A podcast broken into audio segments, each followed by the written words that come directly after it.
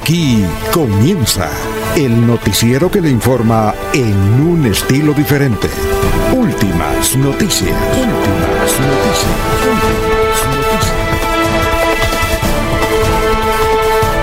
La información analizada por los expertos, sin sesgos, explicada con detalles, sin tanta carreta.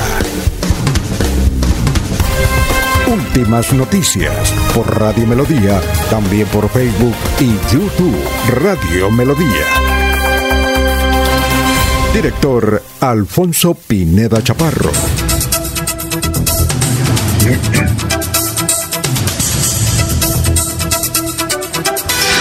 Gracias a Dios, estamos con ustedes. Hoy es viernes, viernes del amor.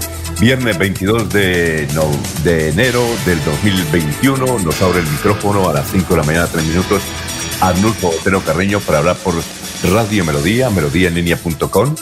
Estamos eh, por, también por Facebook, ahí nos pueden marcar el perfil Radio Melodía y estamos por Facebook Live, igualmente por YouTube. Son las 5 de la mañana, 3 minutos. Nos agrada escucharlos. De una vez vamos a saludar a las personas que siempre a esta hora nos escuchan y ya se están vinculando. Gustavo Pinilla, Gómez. Eh, desde luego estamos con don Ramiro Carvajal de Deportivos Carvajal, Aníbal Navas Delgado, de gerente general de Taxis Libres, que tiene el teléfono 634-2222.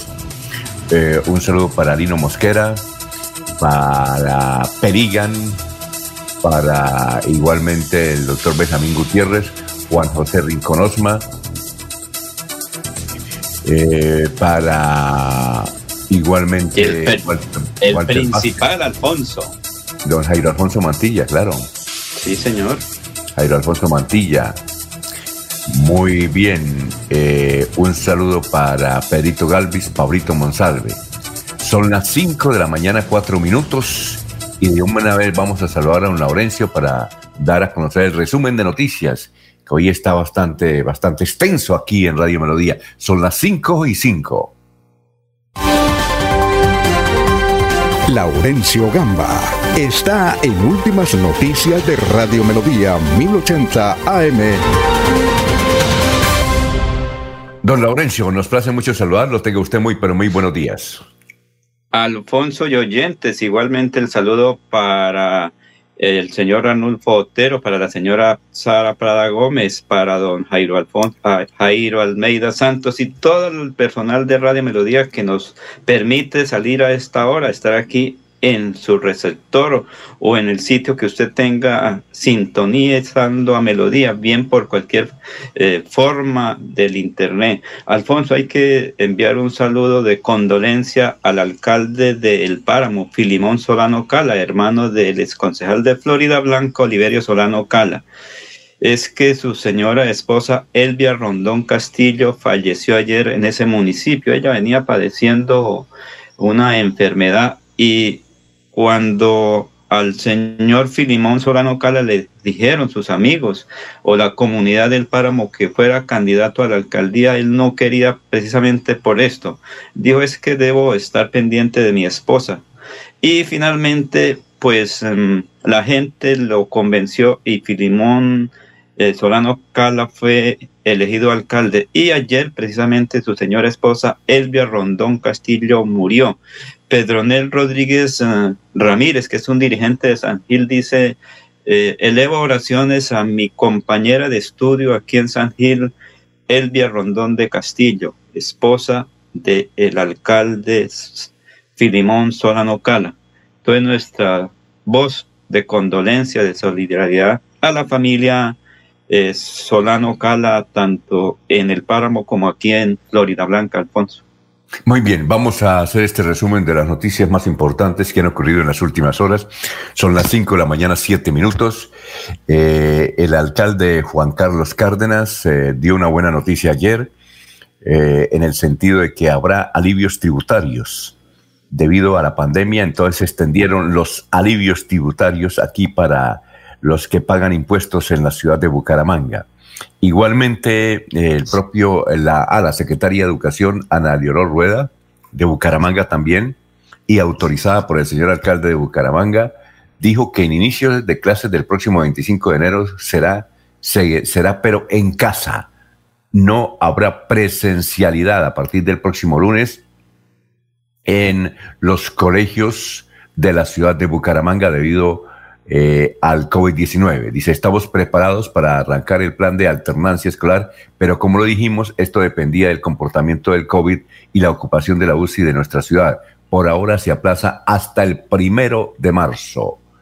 Son las 5 de la mañana, 8 minutos. Bueno, falleció aquí en la ciudad de Bucaramanga por COVID un distinguido, distinguido empresario santanderiano, no muy conocido en Bucaramanga, pero sí muy conocido en Colombia. Vea usted qué cosas curiosas.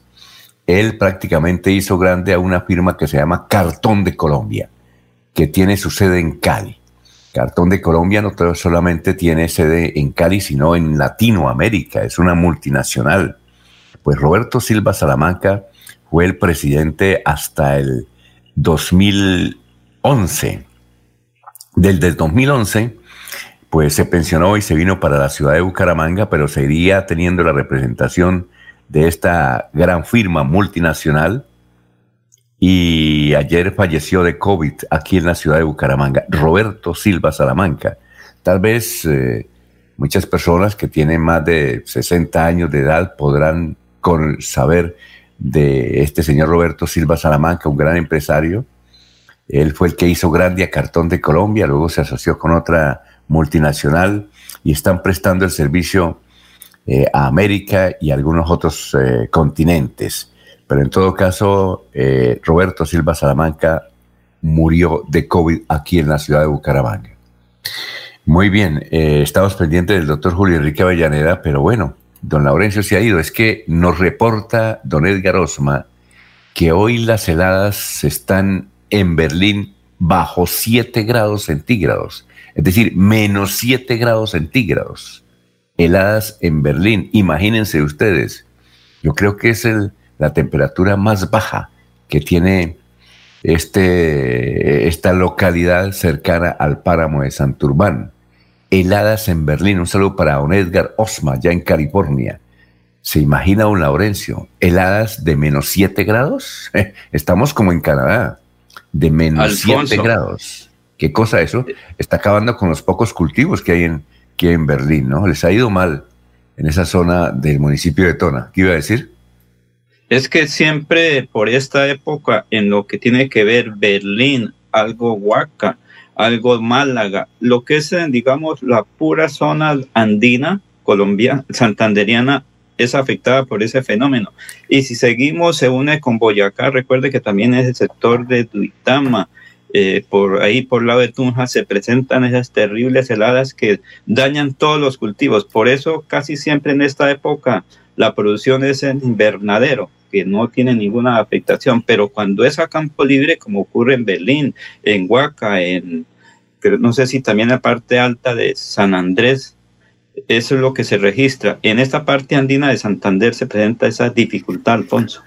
Muy bien, son las 5 de la mañana, 11 minutos, y a propósito del páramo de Santurbán, la ANA, que es la, eh, la entidad del gobierno que desde luego eh, eh, autoriza y da licencias para la explotación minera en Colombia, pues negó la petición que le había hecho Minesa para continuar con el proyecto que en primera fase había sido archivado. Pero no, ayer se conoció que en forma definitiva la ANA archivó el proceso del páramo de Santurmán, todo el proceso, nada de ni en el páramo ni cerquita al páramo. Eh, pero bueno, la única alternativa que tiene Minesa, eh, esta multinacional árabe, es volver a iniciar el proceso. Pero es que este proceso llevaba, ¿qué, Laurencio? Como unos cinco años ya. ¿Cuántos años eh, llevaba ya este proceso? Todo lo que es. Es decir, arrancar de cero. De cero. Lo único que no tiene que arrancar de cero es, es establecer las oficinas eh, y, nada por el estilo. Pero el proceso arranca de cero. Es decir, arrancan otros cinco años. Si, si Minesa arranca de cero nuevamente, pues eh, seguirán las protestas y todo el rechazo. Pero ¿recuerda usted cuánto tiene Minesa? Porque este proyecto, eh, sí, Minesa arrancó fue de cero también porque lo que tenía Ecooro era mm, dentro del páramo. Lo de Minesa era eh, fuera del páramo, pero junto al páramo. ¿Cuánto lleva Minesa? ¿Unos cinco o seis años? Alfonso, creo que como seis años, pero es que hay que decir lo siguiente, son inversiones de riesgo. Ellos sabían desde el comienzo que era una inversión de riesgo, porque ellos no tenían la licencia ambiental que era el fundamento, y sobre todo por una cosa muy importante, Alfonso, es que siempre se demostró que la afectación del agua era el principal objetivo que se presentaba posteriormente, porque no hay los estudios adecuados frente a cómo iba a quedar Bucaramanga, su área metropolitana parte del norte de Santander y hasta el Zulia por la afectación que eh, surge, a partir de la explotación del oro. Eso fue la situación. Y sobre todo, Alfonso, por las protestas del área metropolitana. Es que era un conflicto, entre comillas, social, económico. Y el gobierno nacional, pues, sí, Alfonso, es por el agua. Si no fuera por el agua, el oro de Sotonorte ya lo hubiesen sacado. Es que el fenómeno es el agua. Ese sí, eh, ayer hablábamos. Lo que tiene que ver con eso. Sí, son las 5.13 minutos. Ayer hablábamos con un eh, funcionario de la ANLA que le estábamos pidiendo que saliera al aire, dijo que no, que el pronunciamiento va a ser el ministro, el ministro, el doctor Correa, eh, en el sentido de, que nos podría dar una entrevista sobre eso, pero, pero este funcionario sí nos decía, yo le decía, bueno, ¿qué le queda a Minesa? Dijo, tiene dos alternativas, empezar de cero, que ellos lo podrían hacer, o simplemente mm, demandar al Estado colombiano. Eh, eh, se puede demandar al Estado colombiano, eh, dijo, ellos los de Minesa nos pedían cualquier certificación registrada, cualquier actividad que nosotros iniciáramos, en eso sí están bien equipados porque tiene toda la documentación para demandar al Estado colombiano. Y una demanda se debe demorar unos 10 años más o menos. A, a, los dueños de Eco Oro le dieron, no sé si ya les pagaron, pero el asunto es que ellos ganaron la demanda en 280 millones de dólares. Imagínense, eh, más o menos lo que dijeron que habían invertido durante el proceso, que duró 20 años. 20 años lo que llevaba el proceso de Oro, pues luego, luego se, ellos tuvieron varios nombres. Pero en el caso de Minesa, me dijo el señor de la ALNA que tiene dos, alternativas, demandar al Estado colombiano, que tienen cómo y que seguramente ganan esa demanda, pero o empezar de cero. ¿eh? Tenemos que hablar con los funcionarios de Minesa aquí en la ciudad de Bucaramanga. El señor presidente de Minesa, el doctor Santiago, el señor Santiago eh, renunció la semana pasada porque él ya sabía, ya le habían anunciado que este proyecto no iba, entonces decidió renunciar. Ahora está en la General Motor, el señor Santiago. Bueno, son las 5 de la mañana, 15 minutos. Pero Una noticia sobre educación virtual en Colombia. Vamos con más titulares. Eh, mm, educación virtual en Colombia.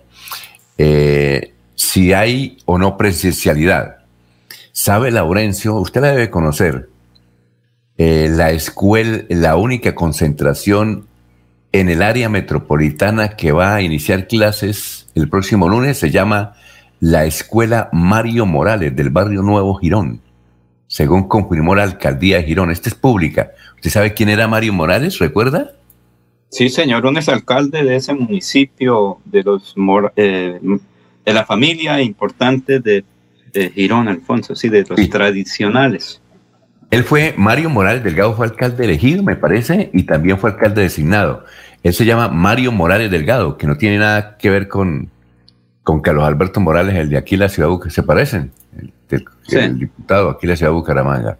Pero bueno, eh, en todo caso, eh, la alcaldía de Girón explica que se aplicará el modelo de clases presenciales desde el próximo lunes en esa escuela del barrio Nuevo Girón. ¿Dónde queda el barrio Nuevo Girón? Eso queda para el lado...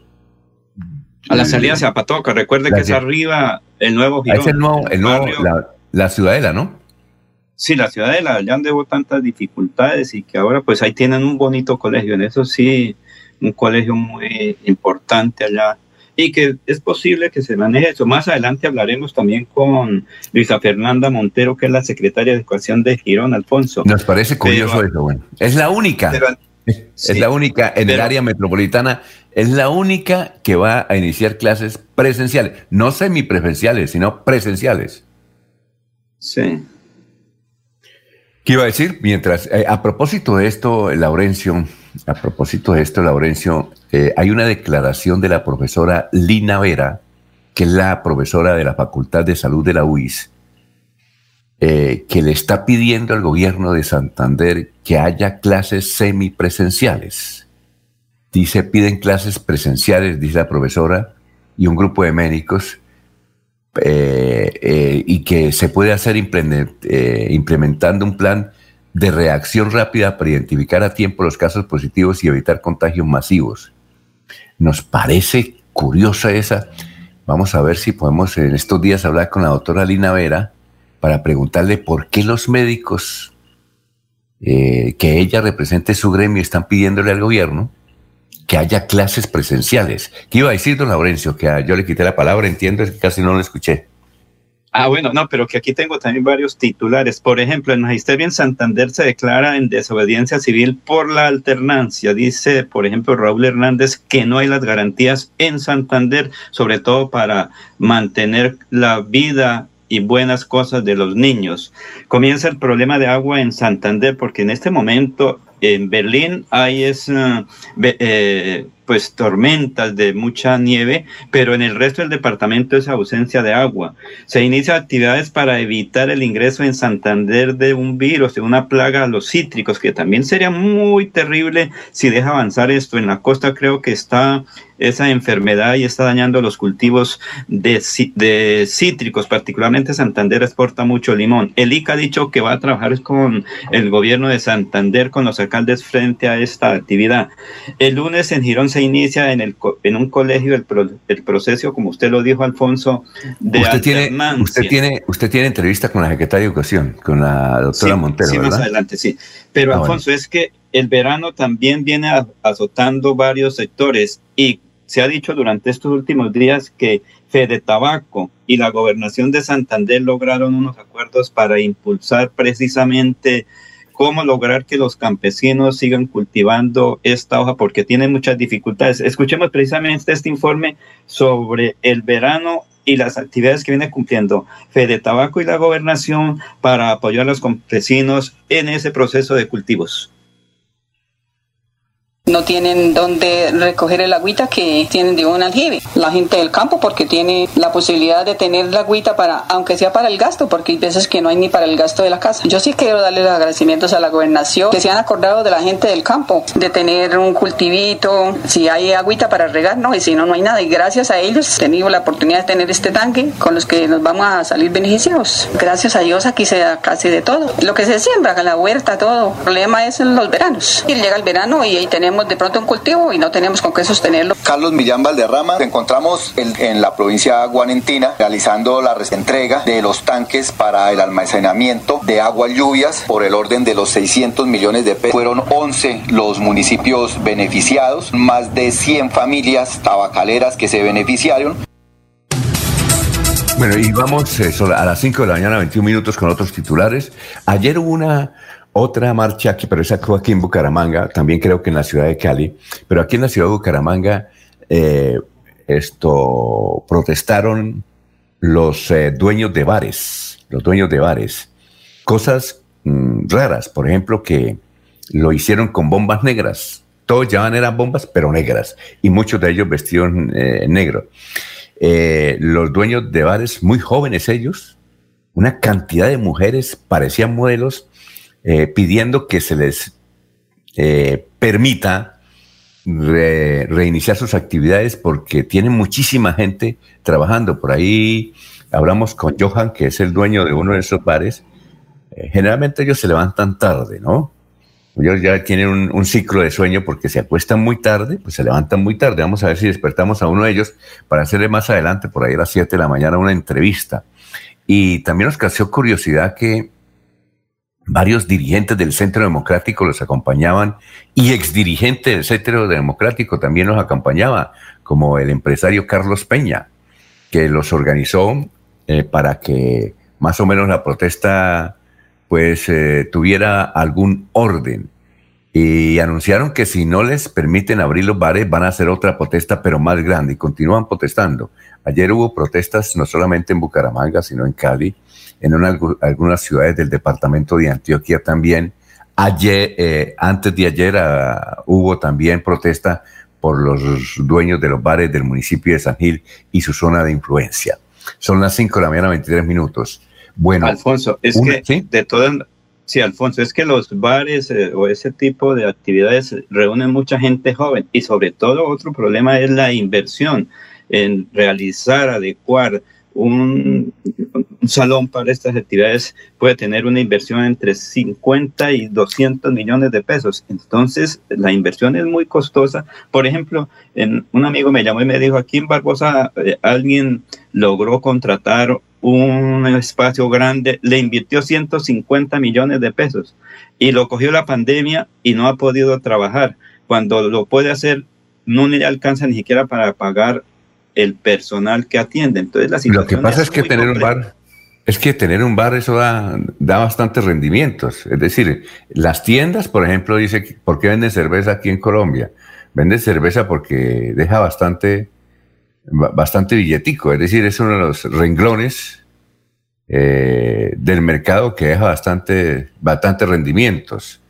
Entonces, por eso muchas eh, se dedican a, a esta actividad porque les gusta la alegría, pero generalmente sí, los, bares, tener un bar, don Laurencio, no sé si usted ha tenido un bar, pero quienes han tenido un bar eh, deja bastantes utilidades, bastantes utilidades. Pero también la inversión, Alfonso, la inversión y el personal que tiene que, estar ahí. ¿Sí? que permanentemente se va, se va modificando. Bueno, vamos con otros titulares. Son las 5 de la mañana, 24 minutos, 5.24.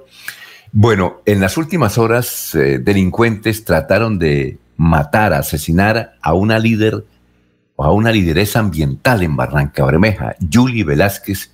Trataron de matarla, pero lo curioso es que entraron a su casa y comenzaron a disparar. Y dice ella, más adelante vamos a, conocer el, la voz de ella, que nos envía desde, Barranca Bermeja, Julie Velázquez, se salvó de milagro.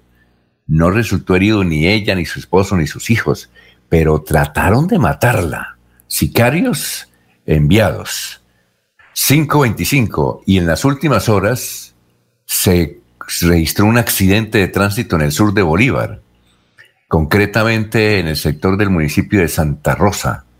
Eh, murieron eh, una, una dirigente, una líder social también, que se llama Kelly Velázquez. Su hijo de 12 años murió y el escolta de la Unidad Nacional de Protección las autoridades investigan las causas del accidente de tránsito donde, murió esta líder social del sur de, de, Bolívar, pero que se la pasaba mucho en Barranca Bermeja, en San Paulo, en Yondó.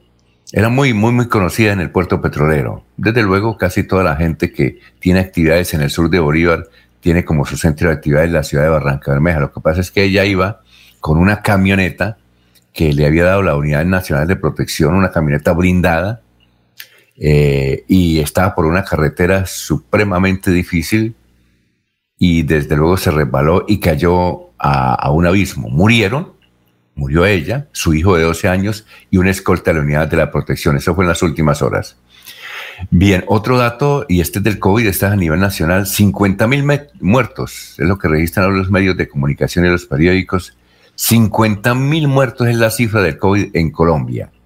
Y aquí en la ciudad de Bucaramanga, eh, un cortocircuito habría desatado el voraz incendio que prácticamente quedó con un apartamento en la calle 59 con carrera 1W58 del barrio Mutis, de donde reside la familia Castillo, que prácticamente amaneció en la calle y perdió prácticamente todo.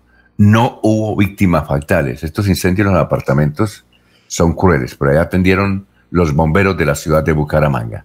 Bueno, vamos con eh, las actividades funerarias.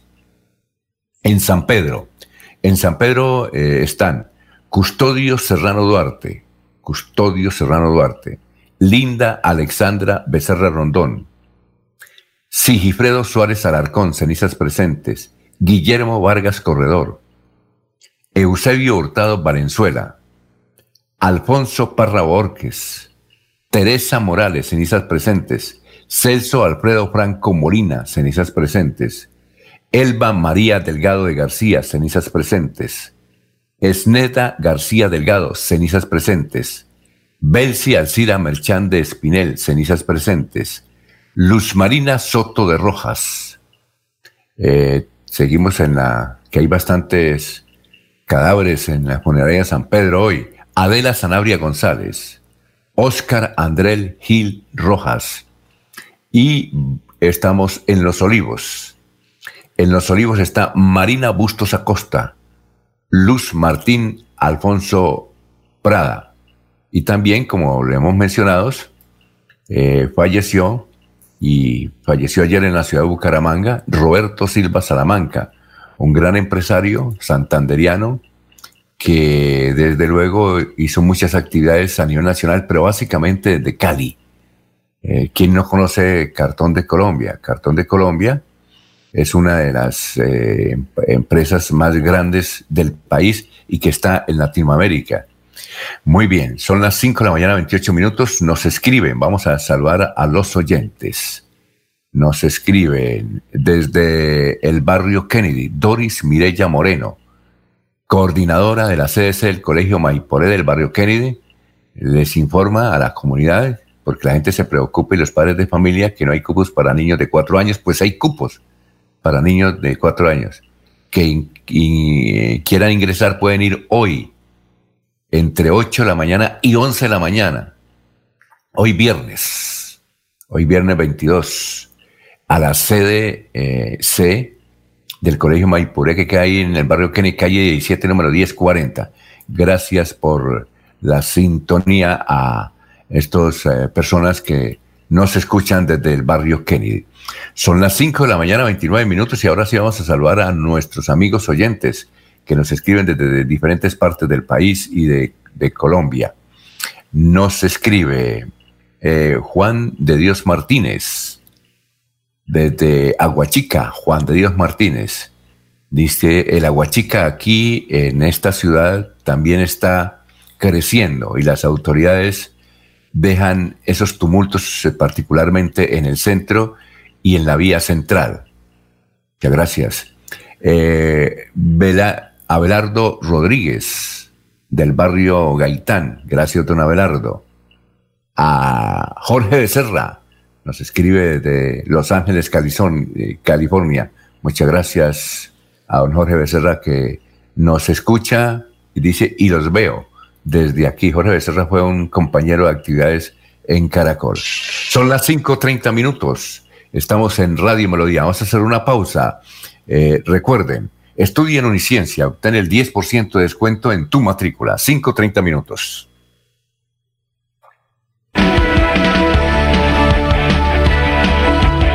Melodía es la radio que lo tiene todo. Noticias. Deportes. Música.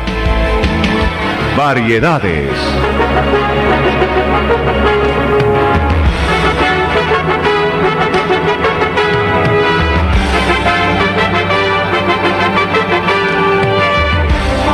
Melodía La Grande. Es momento de continuar con tus sueños. Especialízate en Derecho Constitucional en Uniciencia, con docentes magistrados, planes de financiación, posgrado interdisciplinario. Inscríbate al 630-6060, extensión 1028, y este 2021 obtén un nuevo logro en tu vida profesional.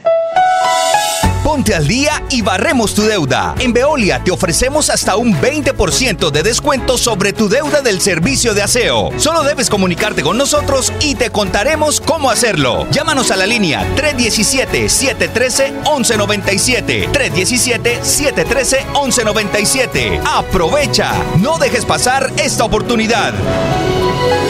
La Feria Escolar Cajazán te da más. Ven a nuestro supermercado Cajazán Puerta del Sol y aprovecha tu bono escolar. descuentos, grandes opciones de crédito y muchos beneficios más. Ven y aprovecha todo lo que tenemos para ti. Garantizamos todos los protocolos de bioseguridad. Aplican condiciones y restricciones. Promoción válida hasta el 28 de febrero del 2021. Vigilado Supersubsidio. Se va la noche y llega últimas noticias. Todos los días, desde las 5 de la mañana, empezar el día bien informado y con entusiasmo.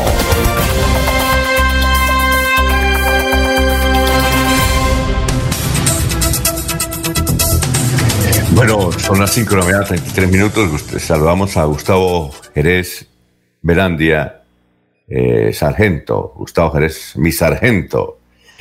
Eh, ah, nos dice Gustavo Pinilla, Carlos Alberto Morales era primo de hermano de Mario Morales Delgado.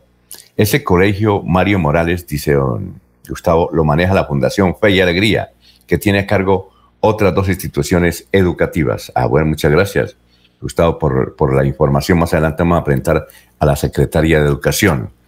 Eh, saludamos también a José Parra, dirigente comunal del norte de la ciudad de Bucaramanga, que nos, nos escucha a esta hora. Igualmente, Gerardo Ortiz eh, nos escucha en el corregimiento 1 de la ciudad de Bucaramanga. Indicar que el próximo domingo hay mercadillos campesinos. Con mucho gusto, Gerardo. Mercadillos el próximo domingo aquí en la ciudad de Bucaramanga. ¿Cómo, estuvieron los mercadillos, eh, Laurencio, el pasado domingo, que se reiniciaron además con los protocolos ahí en la ciudad de la Real de Minas, ahí en su región? Eh, ¿Participó de los mercadillos o no? Eh, Alfonso, en estos últimos días no, porque he estado en Lebrija y llego sobre el mediodía. Ya también hay otros mercadillos directos. Allá hay otros mercadillos, ¿no? Sí, pero entiendo que muy bueno y sobre todo porque el campesino, como lo han dicho siempre, traen sus productos para venderlos directamente y además ellos pueden llevar también sus cosas al campo, que eso es la situación. Eso les permite el intercambio, traen las eh, cosechas y luego regresan con los abonos, con productos para la canasta familiar, para los niños, la ropa nueva. Y entonces eso es muy importante que el alcalde Juan Carlos Cárdenas, a propósito, Alfonso, pues impulsa al campesino, porque es que muchos hablamos de apoyar al campo, pero no se hace nada efectivo. Muy bien, tenemos ahora a la dirigente que estuvieron a punto de matarla. Ella va a contar em, lo que le sucedió en las últimas horas en la ciudad de Barranca Bermeja, donde llegaron los sicarios y se entraron a la casa, a la sala y comenzaron a disparar. Julie Velázquez es una lideresa ambiental. Ella es muy conocida porque desde luego ha venido a las marchas aquí para de rechazo a la explotación minera del páramo de Santurbán, pero también eh, ella organiza manifestaciones en la ciudad de Barranca Bermeja para defender las cuencas y defender eh, los sectores ambientales y varios parques que eh, amenazan ser destruidos no solamente por la labor industrial, sino por el desconocimiento de la gente y tratar de habitarlo, de, construir ahí desaforadamente en unos sectores donde no se puede levantar edificaciones. Así es que escuchemos a Julie Velázquez, que estuvo a punto de perder la vida en las últimas horas y nos relata cómo fue este dramático episodio. Julie Velázquez, ingeniera ambiental, eh, es candidata al consejo por el partido MAI de Barranca Bermeja. Anoche hicieron un atentado en mi vivienda, en la cual dos sujetos eh, se acercaron a mi vivienda. Mi esposo me dice, vienen dos tipos con casco, nosotros estamos sentados reposando la comida, entonces me dice mi esposo, parémonos y entrémonos, cerremos la puerta. Nosotros en el momento nos paramos, cerramos la puerta, cuando ellos corren hacia nosotros y empiezan a hacer disparos, eh, cogí mis hijos, nos tiramos al piso, en la cual como líder social y ambiental no tengo problemas con ninguno. Eh, las denuncias que hemos venido realizando es por la conservación y protección del medio ambiente. Eh, hago un llamado a las autoridades competentes para prestar cartas en el asunto, debido a que esto ya atenta contra mi integridad. Gracias a Dios, no, mis hijos no están heridos, yo no estoy herida, pero sí hago el llamado a la cordura de que esta situación debe ser profundizada, investigada, porque anoche se acercaron a mi vivienda a atentar contra mi integridad.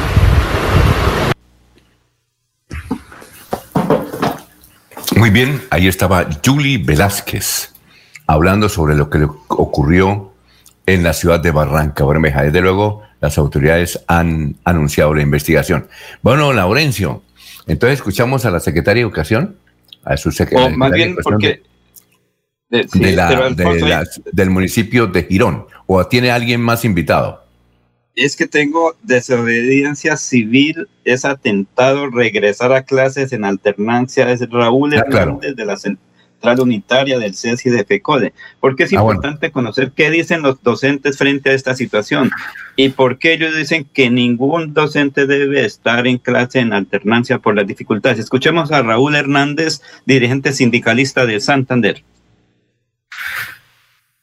la audiencia, nosotros estamos muy conscientes del riesgo que implica regresar a esa propuesta de la señora ministra que es absurda, de llamada alternancia, es decir, regresar a clase con determinados grupos, con determinado número de aforo en las aulas de clase, sin llenar los requisitos que garanticen la salud y la vida tanto de los estudiantes como de los educadores, del personal de servicios, del personal administrativo e incluso de la comunidad eh, educativa en general. Es legal porque no está contemplada en ningún decreto ni en ninguna ley.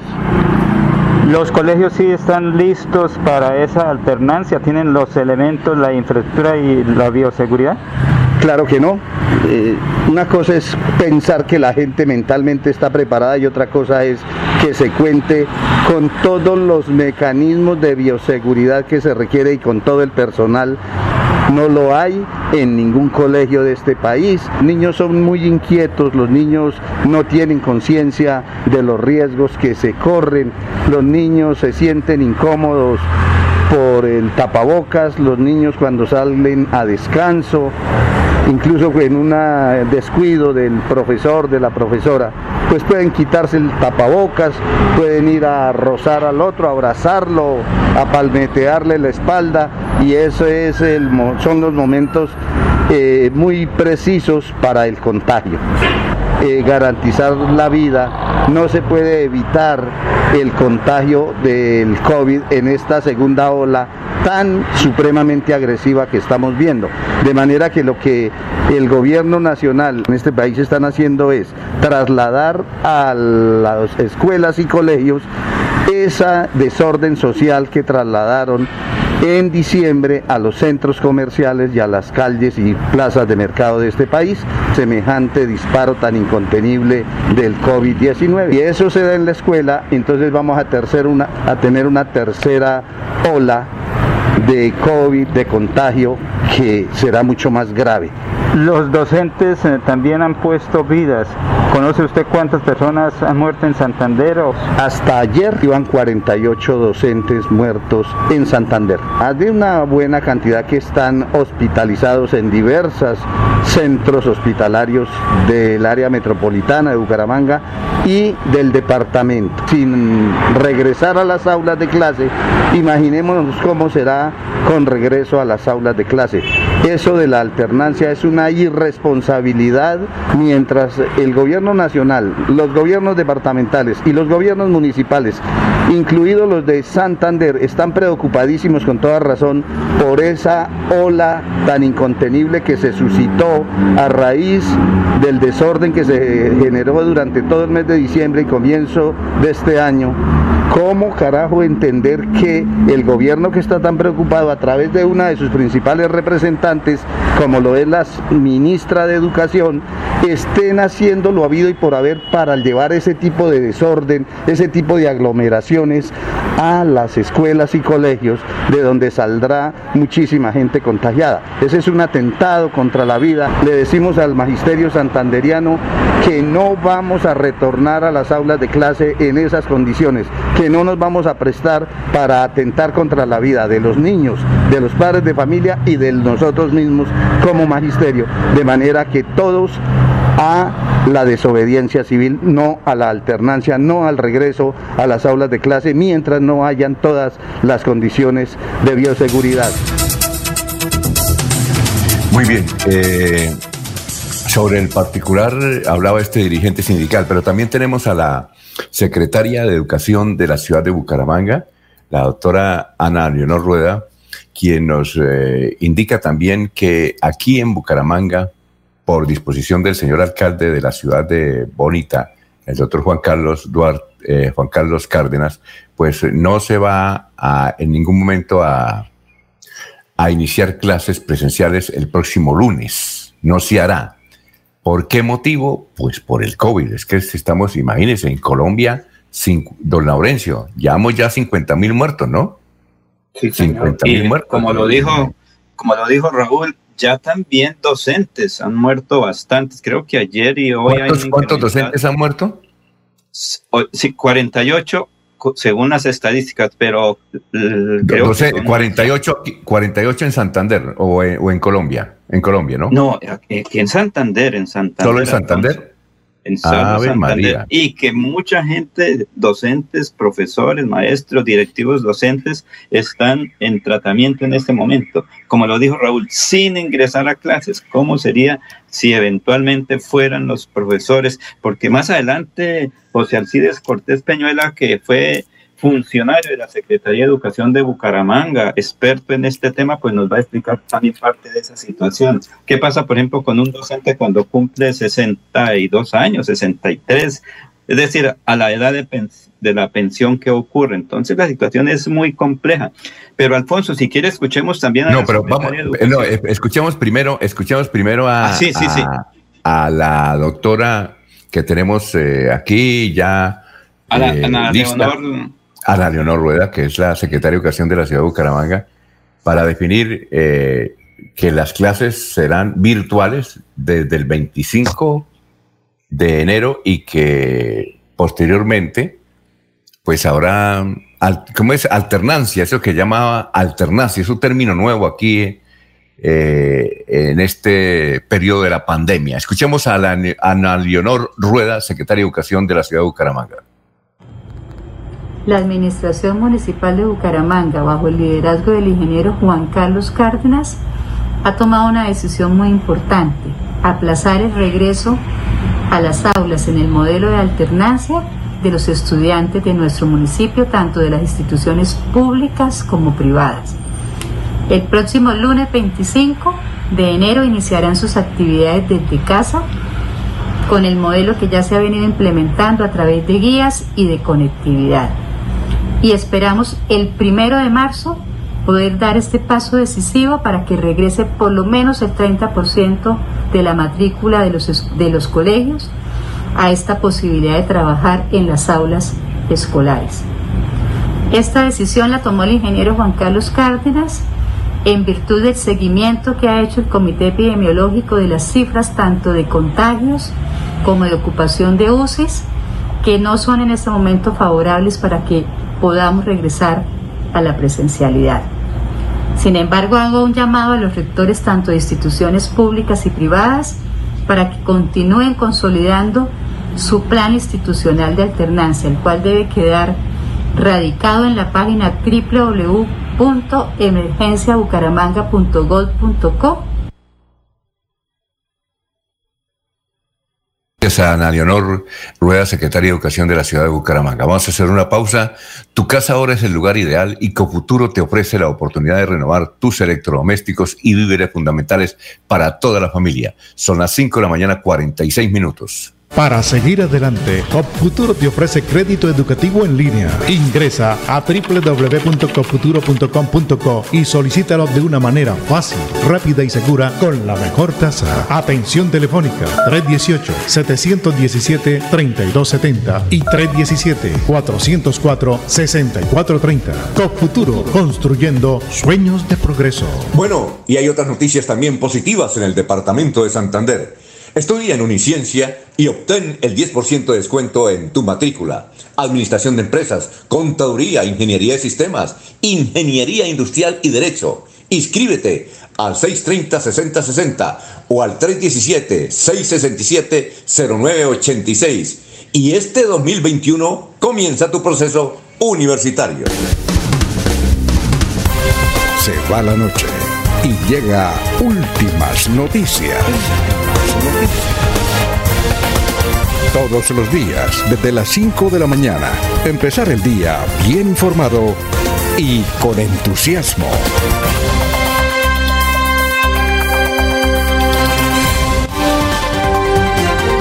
Alfonso Pineda Chaparro está en Últimas Noticias de Radio Melodía 1080 AM.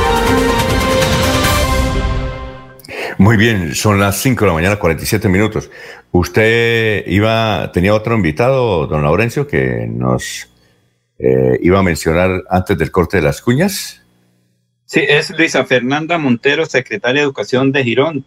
Clases con alternancia, como usted lo dijo al comienzo, Alfonso, sería una de las entidades que en el área metropolitana tal vez eh, vaya con este sistema, porque no conocemos qué va a ocurrir en Florida Blanca, Piedecuesta también, que son del área metropolitana Barranca Bermeja, porque es que hay que decir dos cosas. Una, eh, Secretaría General de Educación es Santander y otra es la Secretaría de los municipios donde están certificados. Son cinco, el área metropolitana y Barranca Bermeja. Ellos tienen su propia Secretaría de Educación y toman sus decisiones a nivel local. Pero en los demás municipios del departamento de Santander todo está coordinado por la gobernación, Raya, Secretaría de Educación María Eugenia Triana, que es la que está orientando, hay que también conocer qué dicen hoy, porque a partir de las 8 de la mañana el gobernador se reúne virtualmente con alcaldes de Santander para tomar nuevas medidas. Pero escuchemos qué dice Luisa Fernanda Montero, secretaria de Educación de Girón, sobre la alternancia y como usted lo dijo, que sería en un colegio de la ciudad de la Nuevo Girón. El trabajo que se ha venido haciendo ha sido un trabajo serio, un trabajo muy responsable con la respectiva planeación y sobre todo articulado con el acompañamiento del Ministerio de Educación. Se creó adicional a eso el Comité de Alternancia, la resolución que lo certifica de manera formal se diseñaron los protocolos de bioseguridad y se le ha venido brindando todo el acompañamiento a los rectores, a los directivos de las instituciones educativas, precisamente junto con todo el equipo humano de la Secretaría de Educación y los demás actores del comité para que ellos se sientan acompañados y de forma transversal garanticemos las condiciones para que los niños y niñas del municipio regresen de forma segura a las aulas de clase entendiendo pues que es un proceso en el marco de una emergencia sanitaria, no podemos desconocer la importancia del concepto de salud al dar apertura a cada institución educativa. Es importante recordar que el proceso es gradual, progresivo, pero sobre todo seguro, razón por la cual a partir del próximo lunes 25 de enero, el único y primer colegio con el que vamos a dar inicio a la implementación de estrategia de alternancia es el Colegio Mario Morales. ¿Cómo lo vamos a hacer? Socializando con los padres de familia, quienes darán su consentimiento para el retorno a clases directamente en la institución educativa, generando precisamente esa confianza y, esa, y es un escenario óptimo para garantizar el retorno a clases de toda la comunidad educativa. Muy bien. Eh, ahí está la, información clara y precisa, ¿no?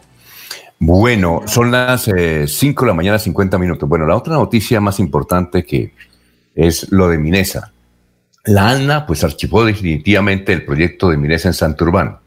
La Autoridad Ambiental Nacional de Licencias decidió archivar el proyecto minero en el páramo que pues pretendía llevar a cabo la multinacional árabe Minesa se llama Minesa, pero tiene muchos recursos de Arabia, de Dubái y sus alrededores.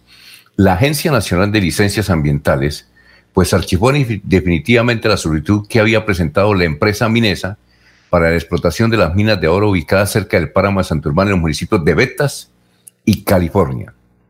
Recuerden ustedes que el pasado 3 de octubre, la Agencia Nacional de Licencias Ambientales, ANLA, decidió archivar el trámite de evaluación de licencia ambiental presentado por la Sociedad Minera de Santander para el proyecto de extracción de oro en Sotonorte.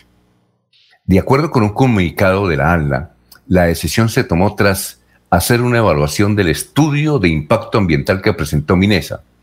Ese proceso de evaluación contó con más de 30 profesionales de diferentes disciplinas, expertos en geología, hidrología, hidrogeología, hidrogeología, geotecnia, geoquímica, calidad del aire, entre otros. También tuvo el apoyo de cinco profesionales de la Facultad de Minas de la Universidad Nacional, sede en Medellín. Dentro del proyecto de elaboración, la ALNA solicitó información adicional a Minesa, pero el equipo técnico de la ALNA determinó que no era posible emitir una decisión de fondo sobre el proyecto minero, por lo que éste debía ser archivado. Archivar no significa negar la licencia ambiental, simplemente significa que no hay razones suficientes para aprobar o negar la licencia ambiental. Ante esa decisión, Minesa interpuso un recurso pidiendo reservar la decisión y la ALNA pues nos negó en el día de ayer tal como lo hemos mencionado eh, aquí en Radio Melodía. Así es que eh, se van desde luego a reunirse los comités ambientales aquí el Departamento de Santander este fin de semana con el propósito de analizar las, la medida.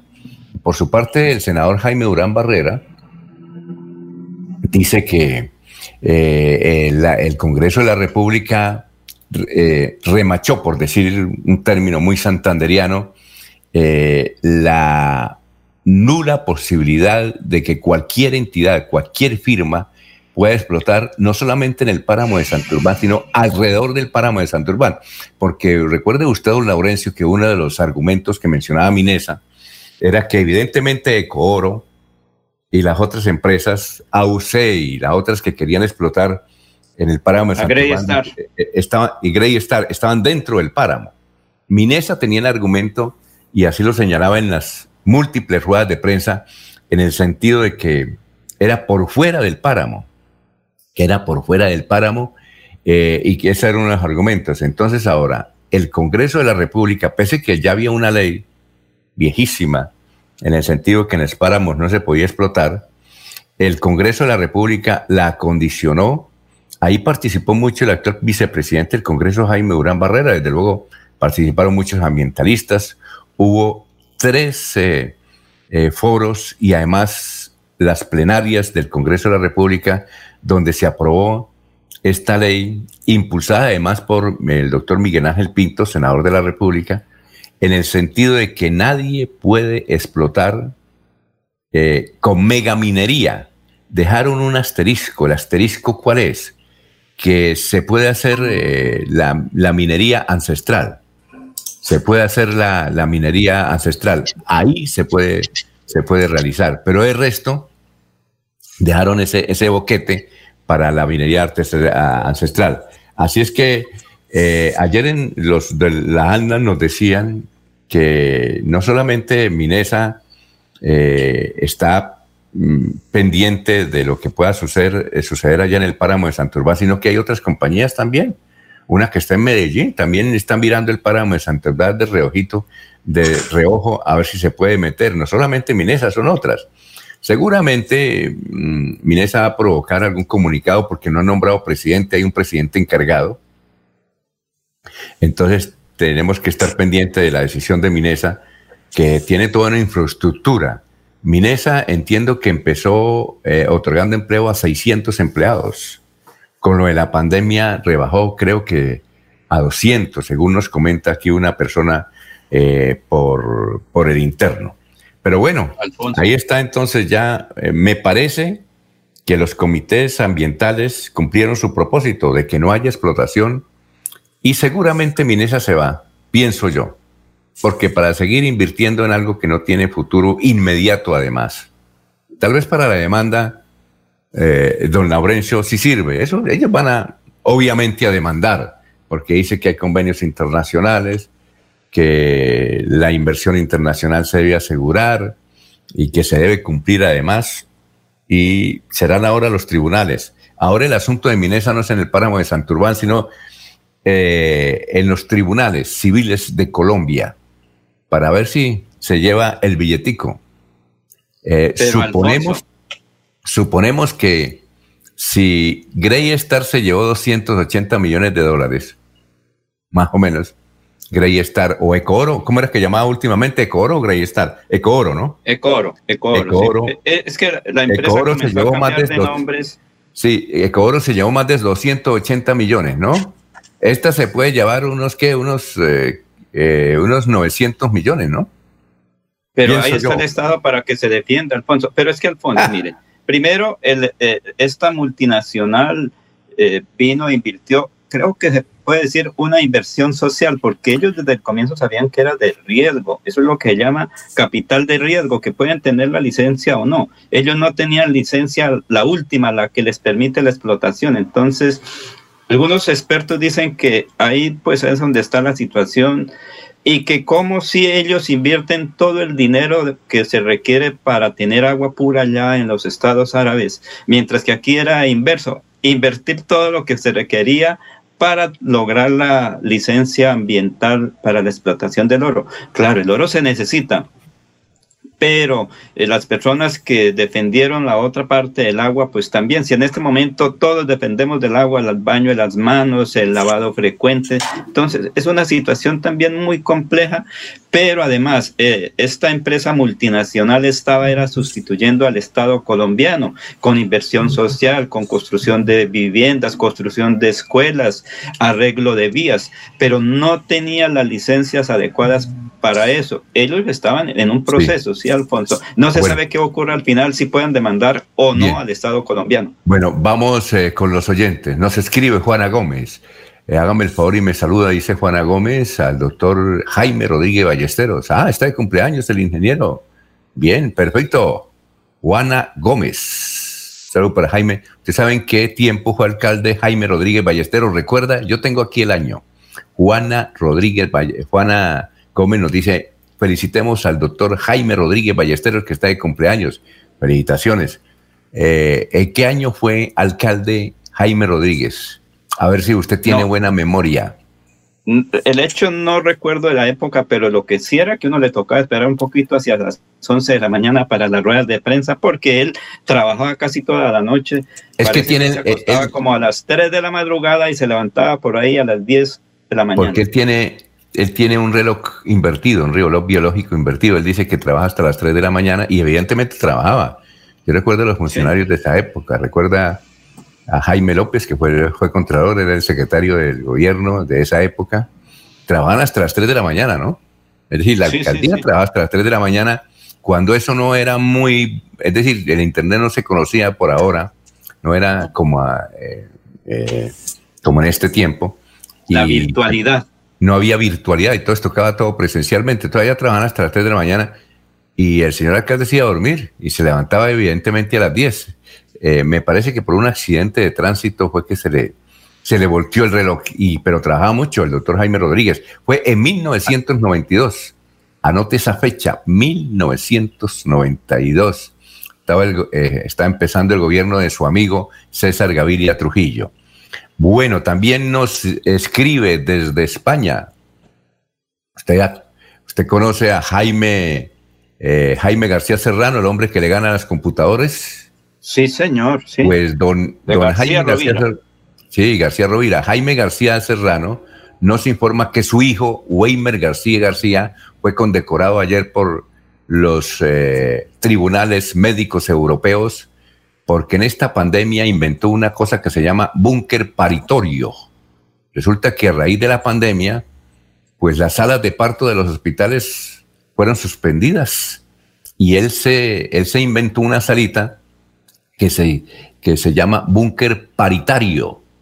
Y, eso ya en Europa se está extendiendo porque todas las camas eran para los de COVID. Entonces dejaron sin, sin salas de parto a los hospitales de Madrid. Y don Weimar García, pues eh, fue más allá y ayer lo condecoraron. Un saludo para Jaime García Serrano, que a esta hora nos escucha en Madrid. Muy amable. Y tenemos más oyentes, más oyentes, pero ya tenemos un invitado ahí que se ha eh, ubicado, que está en unos instantes para hablar de la virtualidad y la presencialidad de la educación en el mundo y en Colombia por aquello eh, de la pandemia. Son las seis de la mañana, un minuto, vamos a hacer una pausita y mientras tanto yo les digo que la Feria Escolar Cajazán te da más. Ven a tu supermercado Cajazán Puerta del Sol y aprovecha tu bono escolar. Aquí Bucaramanga, la bella capital de Santander. Transmite Radio Melodía, Estación Colombiana, HJMH. 1080 kilociclos, 10.000 vatios de potencia en antena, para todo el oriente colombiano. Cadena Melodía, la radio líder de Colombia. Se vende Renault Steway Intense automático modelo 2020, 12.000 kilómetros, en perfecto estado, como nuevo, único dueño, color plateado. Y también se vende camioneta 4x4, doble cabina, Mitsubishi L200, modelo 2011, diésel, color blanco. Llame ahora mismo al 300 894 0709, 300 894 0709. En el Parque Tecnológico Ambiental Chocoa, las aulas ambientales serán un espacio dedicado a la enseñanza y socialización, donde se impartirán conocimientos de procesos medioambientales a niños, estudiantes de colegios, universidades, empresas y comunidades en general. Veolia, renovando el mundo. Un especial saludo a los habitantes de Bucaramanga y Santander. Les habla el doctor Javier Aristizábal. He investigado las plantas medicinales colombianas por 20 años. He creado la terapéutica natural al altel para tratar las principales enfermedades de los colombianos. Estoy con ustedes de 10 y 30 a 11 de la mañana por esta emisora. Estoy seguro que lograré cosas interesantes en la salud de todos ustedes. Cuando pienses en amor, pasión, piensa en mí, Damiana. Pide ahora mismo tu tableta de Damiana para que disfrutes al máximo de una relación sexual con toda la energía, vitalidad y que te permita durar el tiempo que tú quieras. Damiana, pídela a domicilio en Bioalterna 643 6636 o al celular 321 441 6668. Bioalterna, calle 55 31 17, Barrio Antiguo Campestre, Bucaramanga. Se va la noche y llega últimas noticias. Todos los días, desde las 5 de la mañana, empezar el día bien informado y con entusiasmo.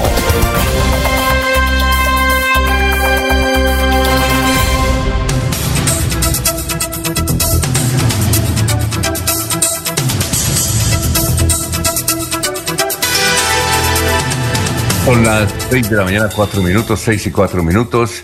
Eh, gracias a los oyentes. También nos escribe, a ver, son bastantes los oyentes que a esta hora de, la mañana de hoy, viernes, viernes del amor, nos han escrito. Eh, mm, Belarmino Gualdrón, muy bueno eso de que no le den paso a Minesa. Bien, perfecto. Eh, nos escribe Rubén Darío Torres. Dice, un día como hoy, el Jumbo hace su primer vuelo en 1970, el avión grandísimo. Y también nos indica que un día como hoy nació Franco De Vita, el cantante venezolano de ascendencia italiana, Franco De Vita. Bueno, don Laurencio, ¿por qué hemos invitado al doctor Alcides Cortés? ¿Por qué lo hemos invitado hoy? Alfonso, por cuanto eres una persona experta, ha estado trabajando en la Secretaría de Educación de Bucaramanga, creo que en la gobernación, en otros entes, pero también fue director del Distrito Municipal de Cultura de Bucaramanga. Y también ha estado muy pendiente de lo que tiene que ver con educación de Bucaramanga y Santander en este nuevo proceso de la alternancia, de cómo están preparados los municipios, qué se debe hacer. Precisamente ahí está el doctor José Alcides Cortés Peñuel, Alfonso. Sí, doctor Alcides, tenga usted muy buenos días, se ha conectado con nosotros, gracias por, por aceptar la invitación de Laurencio Gamba.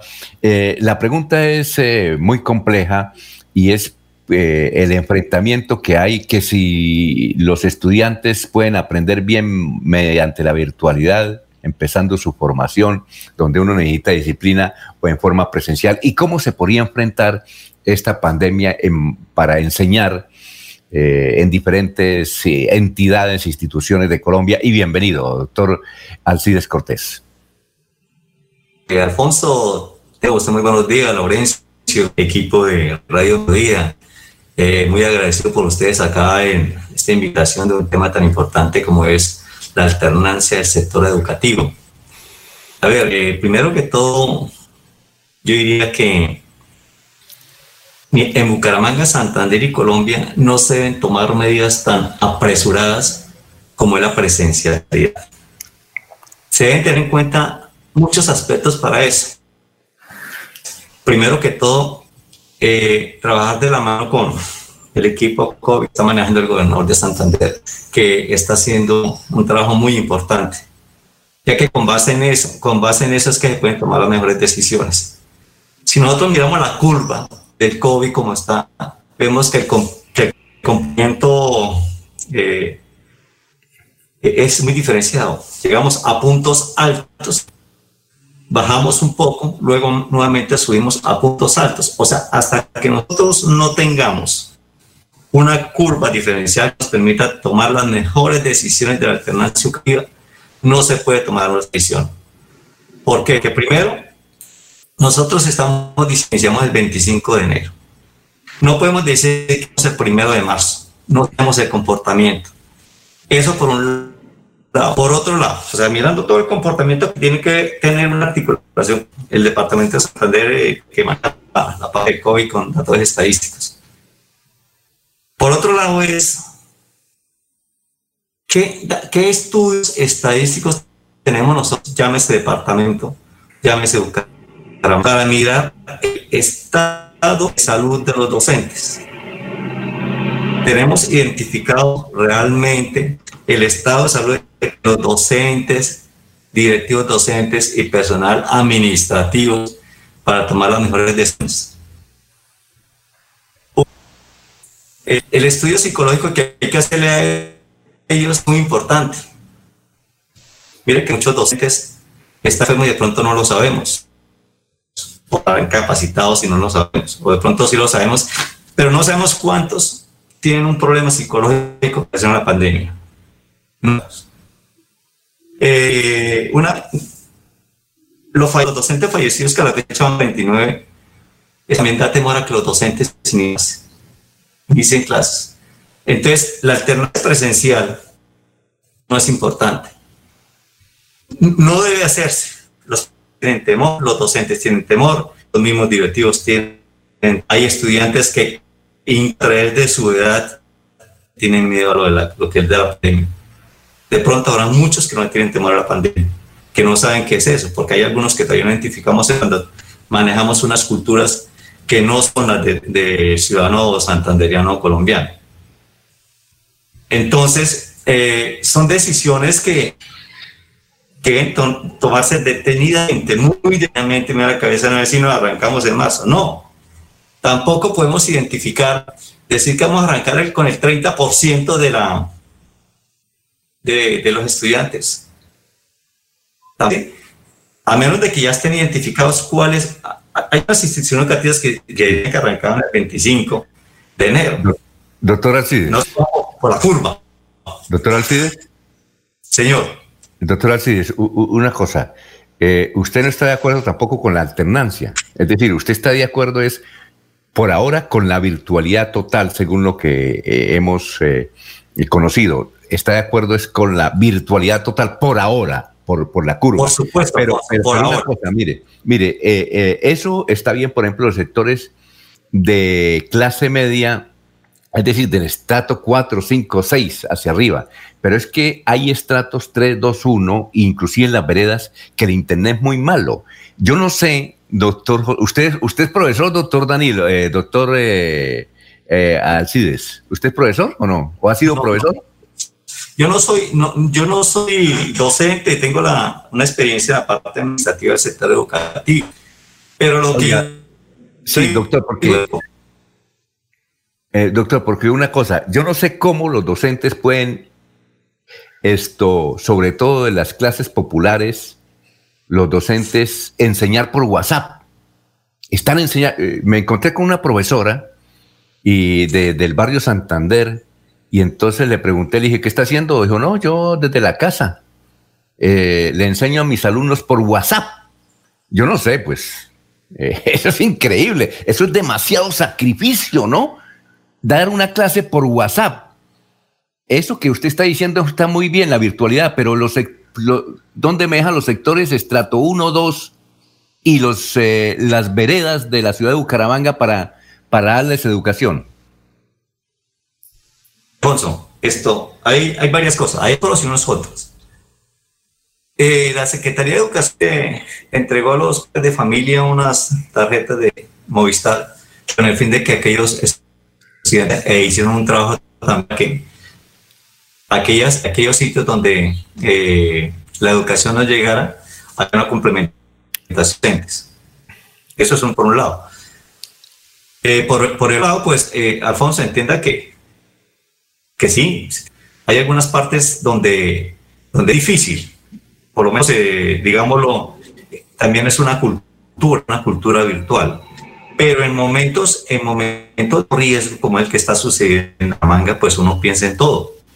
Empieza que mi hijo no va a estudiar, ¿qué hago conmigo? Lo mando, lo mando, lo envío, no lo envío. Eh, ¿qué, qué, síntomas? ¿Quiénes son asintomáticos? ¿Quiénes no son asintomáticos? De parte de estudiantes o de parte de docentes, el temor. Bueno, eso es muy difícil, es difícil. Y por otra, ahora yo le pongo otra, yo le pongo otra. Primero, no, que hayan casos excepcionales identificados. Bueno, será casos muy mínimos como para resaltar estilo veredal, donde eh, no está tan elevado o está apenas apareciendo y se puede, se puede manejar. Sí. Porque eh, Doctor, doctor Alcides, lo que pasa es que se nos está eh, cayendo el internet por la parte suya. Creo que hoy Bucaramanga amaneció con problemas de internet, ya que algunos compañeros no se han podido conectar con nosotros. Eh, ¿Qué tal si lo invitamos, Laurencio, puede ser para la semana entrante, por teléfono y, discutimos bastante. ¿Usted está trabajando con la Secretaría de Educación de Bucaramanga, doctor Alcides? No, estoy trabajando y estaríamos para tocar este tema si realmente quiere que los acompañe. Sí, sí, vamos a, don Laurencio, eh, eh, hable con internamente más adelante con Alcides eh, para ver si la semana entrante lo podemos tener por teléfono porque los conceptos son importantes en esta discusión de si eh, qué efectos puede tener enseñar virtualmente eh, y eh, como dice él, no hay que exponer a los educadores porque son 40. ¿Cuántos son los que han muerto? Usted dijo así, ¿cuántos? hay una cifra aproximada de 49 docentes en el departamento. Imagínense, es mucha gente que muere. Y, y no se sabe cuántos alumnos, porque hasta los jóvenes también están muriendo, ¿no? Es correcto, o sea, solamente están identificados que han fallecido 49 docentes, algunos administrativos, estudiantes no sabemos.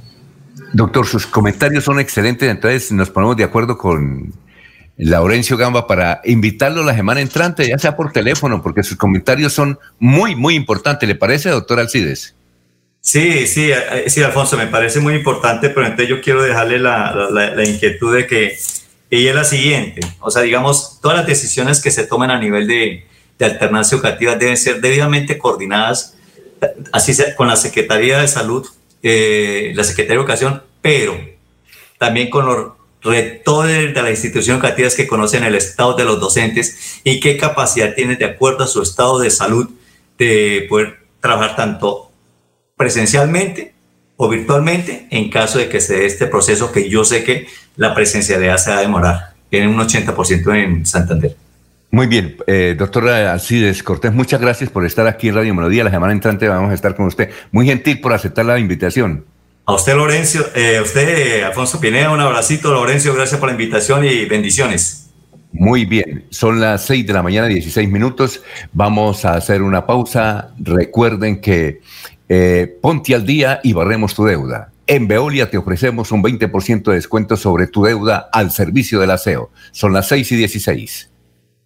Amigo empresario, su negocio merece el mejor respaldo. Los desafíos mundiales traen soluciones al instante. Por eso Cofuturo le ofrece crédito ágil y práctico para capital de trabajo y todas las necesidades de su empresa. Informes 317-439-9483 y en www.cofuturo.com.co. Cofuturo, construimos sueños de progreso. Bien, y continuamos con noticias positivas. Tu sueño debe continuar. Especialízate en Derecho Constitucional en Uniciencia. Docentes maestrados, interdisciplinaria, planes de financiación, Inscríbate al 630-6060, extensión 1028. Y este 2021 obtén un nuevo logro para tu vida profesional.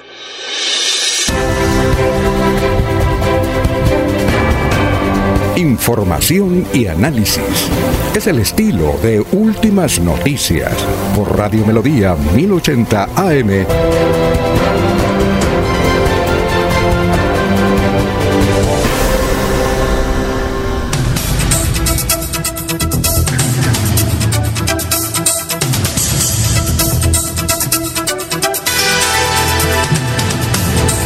Bien, estamos eh, pendientes, estamos pendientes de el doctor de las gotas que curan, porque tenemos eh, eh, muchas preguntas para él.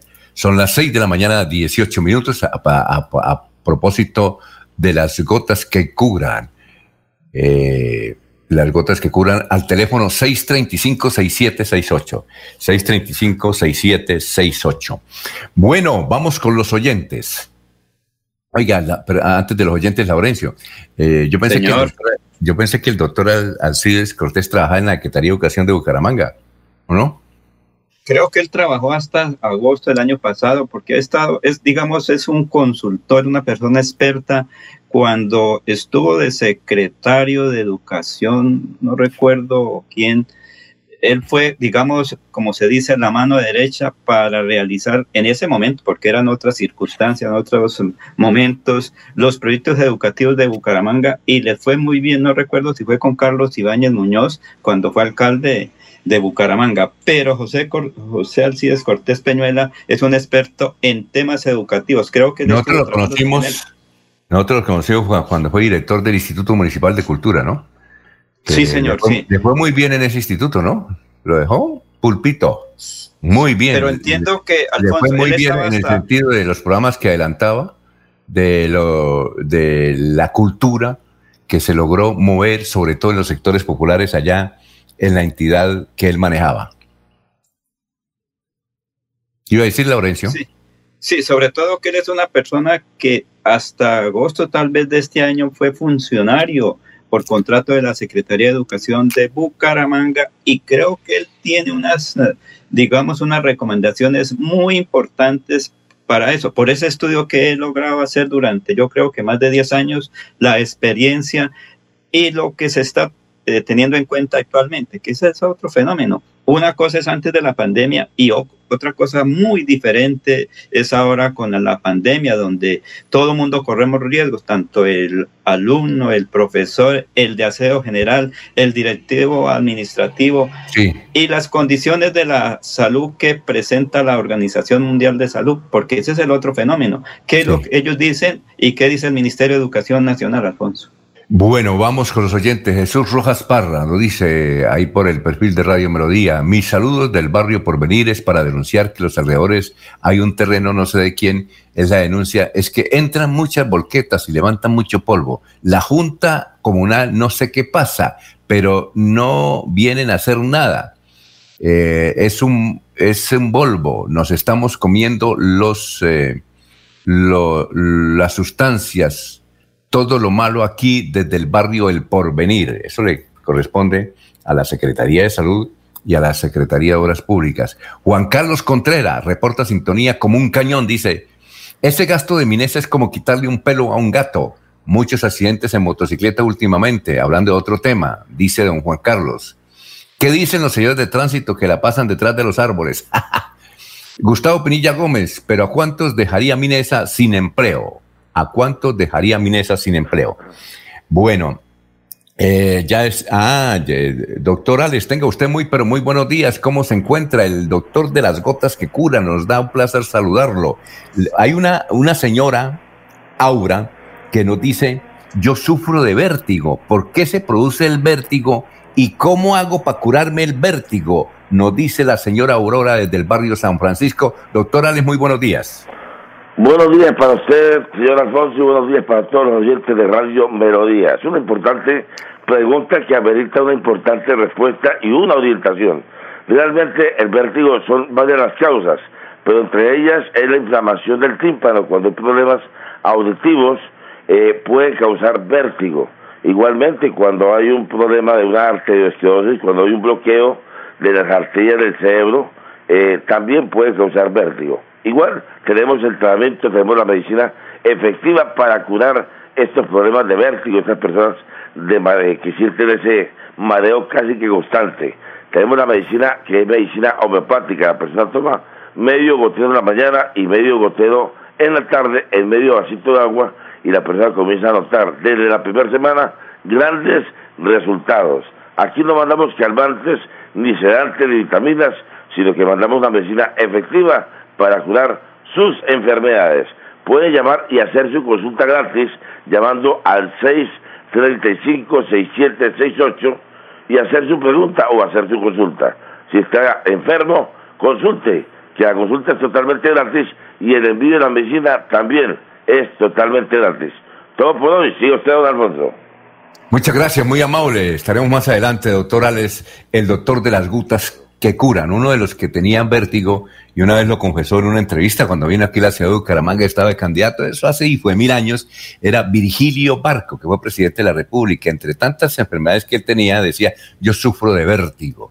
Si hubiera estado el doctor Alex, pues lo hubiera curado con las goticas que curan. Esas goticas usted las pueden pedir ya, anoten el teléfono 635-6768.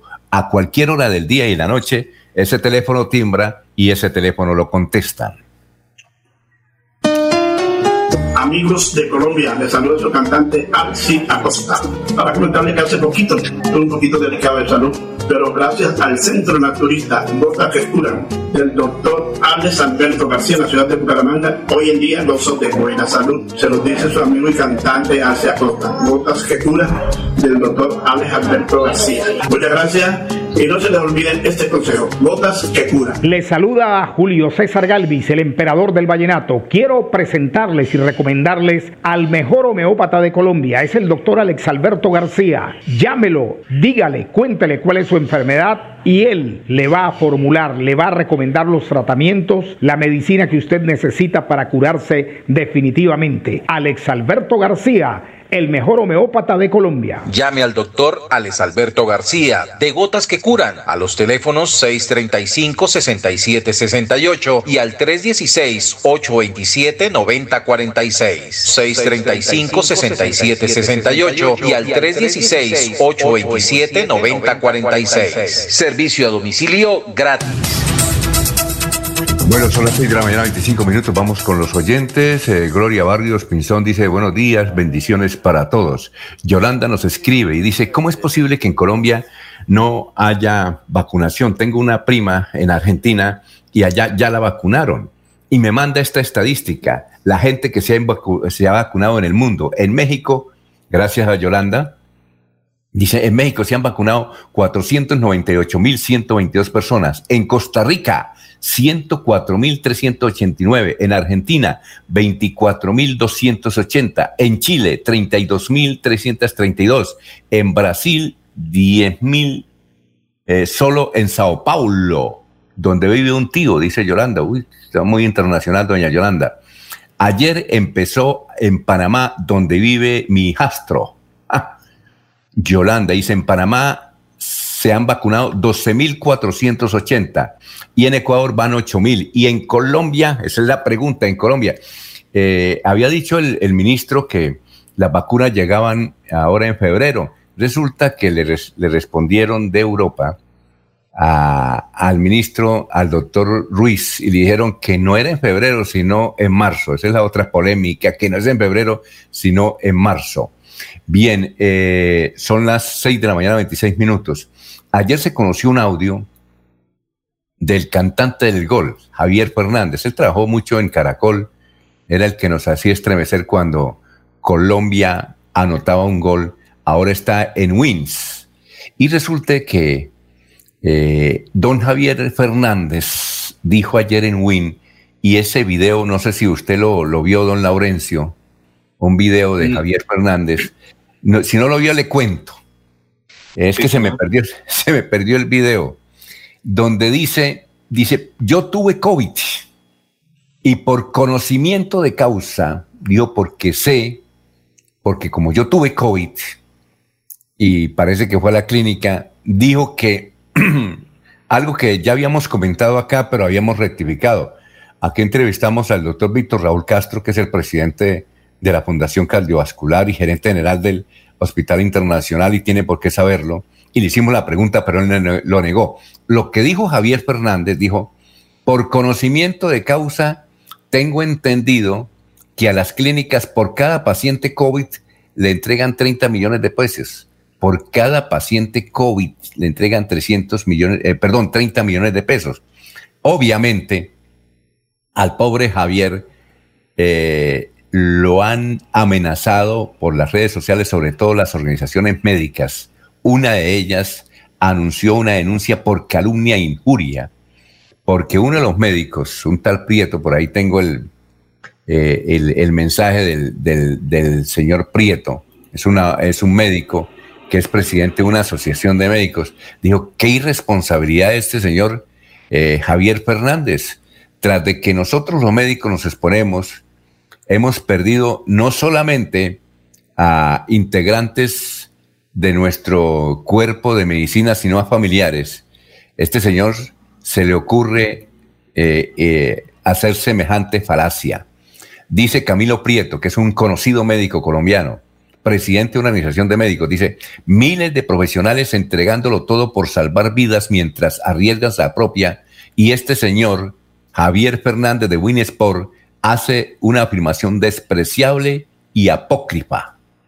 Entonces, yo creo que le van a colocar a don Javier Fernández una, una demanda y le va a tocar, y le va a tocar eh, eh, que ir al juzgado a cantar. Bueno, nos escribe Carlos Peña, el hombre que estuvo organizando los que ayer protestaron los dueños de los bares de la ciudad de Bucaramanga que están quebrados. Me dice don Carlos que solamente un, señor da 30 empleos, uno de, uno de los dueños de, los bares, que está cerca, eh, a, cerca de la carreta. Y también opina don Carlos Peña que, hablando del Internet, Dice, la, la pobreza de Colombia es del 70% y ese 70% no tiene internet. Ah, muy bien. Juan, Juan José Rincón dice, eh, muy buenos días, señores de Radio Melodía. Las gotas que curan hace dos años se hizo una brigada aquí en el barrio eh, Santana. Eh, Mm, eh, a mí me hicieron el examen y el doctor me recomendó un tratamiento que se llama mantenimiento. Y me lo hice y muy efectivo.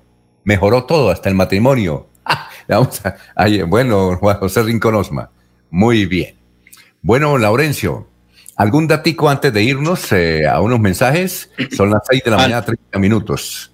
Sí, señor, que ahora toca tener en cuenta la población de Sotonorte, porque unos se alegran por los hechos, otros se ponen hoy muy tristes, pero ¿qué va a pasar con la gente de Sotonorte? Donde yo siempre he dicho que se requiere un compe social para invertir en Sotonorte, porque allí se logra producir, pero se requiere inversión. De todas maneras, la alcaldía de Bucaramanga ha dicho que a través del acueducto metropolitano de Bucaramanga van a tener unas inversiones cercanas a 8 mil millones de pesos, pero eso es inversión. Sin embargo, yo creo que para Sotonorte se requieren por lo menos billón y medio para atender las necesidades de esta importante población, porque allí se puede tener turismo, producción agropecuaria, eh, otros emprendimientos, que hay gente trabajadora, no solo de la minería. Y en parte final, de pronto la minería artesanal, ¿qué tal que por allí se haga una especie de museo del oro que también puede funcionar, llamar al turismo, llamar a inversiones en otro modelo? Ahí, por ejemplo, está ese gran hotel del señor eh, Camacho que ha hecho unas inversiones y que también es... Higinio Camacho. Don Higinio, el mismo señor que nos, que nos llamó desde periodista, desde la parte de Sotonorte, que él también hizo una inversión eh, por, en familia. Y él también está muy preocupado, ha estado pendiente. Si él tuvo que ir al extremo, pues sí, pero él está muy preocupado. Creo que todavía está debiendo y tiene créditos en los bancos y el banco no perdona con una proyección para la región. Entonces yo creo que todo eso hay que tener en cuenta y trabajar para bienestar de la familia de Sotonorte. Se ganó algo, pero también hay un poco de gente, como lo dijo alguien, que va a pasar con los pobladores de Sotonorte. Y los de Berlín, los de Suratá, los de California todos ellos que son personas, son ciudadanos que en este momento yo no sé si tengan una representación adecuada o están un poco solos allá frente a su situación, Alfonso. Bueno, perfecto, son las 6 de la mañana, 32 minutos. Recuerden que a partir del primero de febrero, 1 de febrero, perdón, a partir del 1 de febrero, estará hablando con el abogado del doctor Iván Calderón. Son las 6 de la mañana, 32 minutos.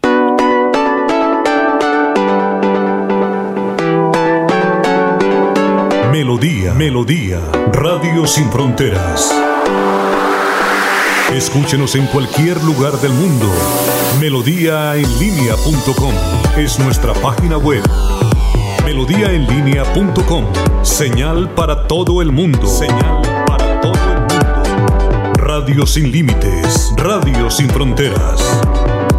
Radio Melodía, la que manda en sintonía. Atención, ¿sufre de la próstata o los ovarios? El doctor Roberto Delgado, urólogo, homeópata y dermatólogo, le tiene la solución para la infección renal, la impotencia sexual, la presión arterial, el estrés, si no puede dormir y tiene dolor de cintura y en las piernas. Son tres medicamentos completamente naturales por el valor de 70 mil pesos para acabar con todas estas enfermedades. Consúltenos en la calle 14 13 Barrio San Francisco en Bucaramanga, o llámenos al 634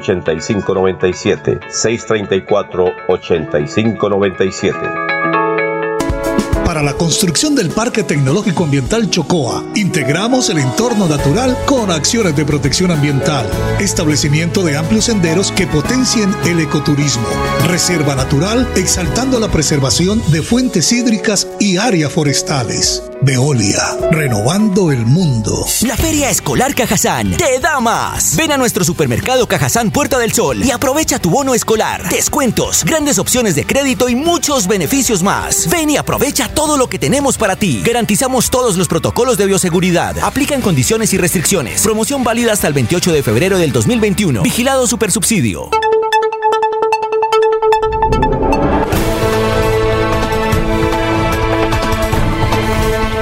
Últimas noticias de Radio Melodía. Últimas noticias por Radio Melodía 1080 AM. En Facebook Live, en YouTube y en Twitter. Por donde quiera informarse.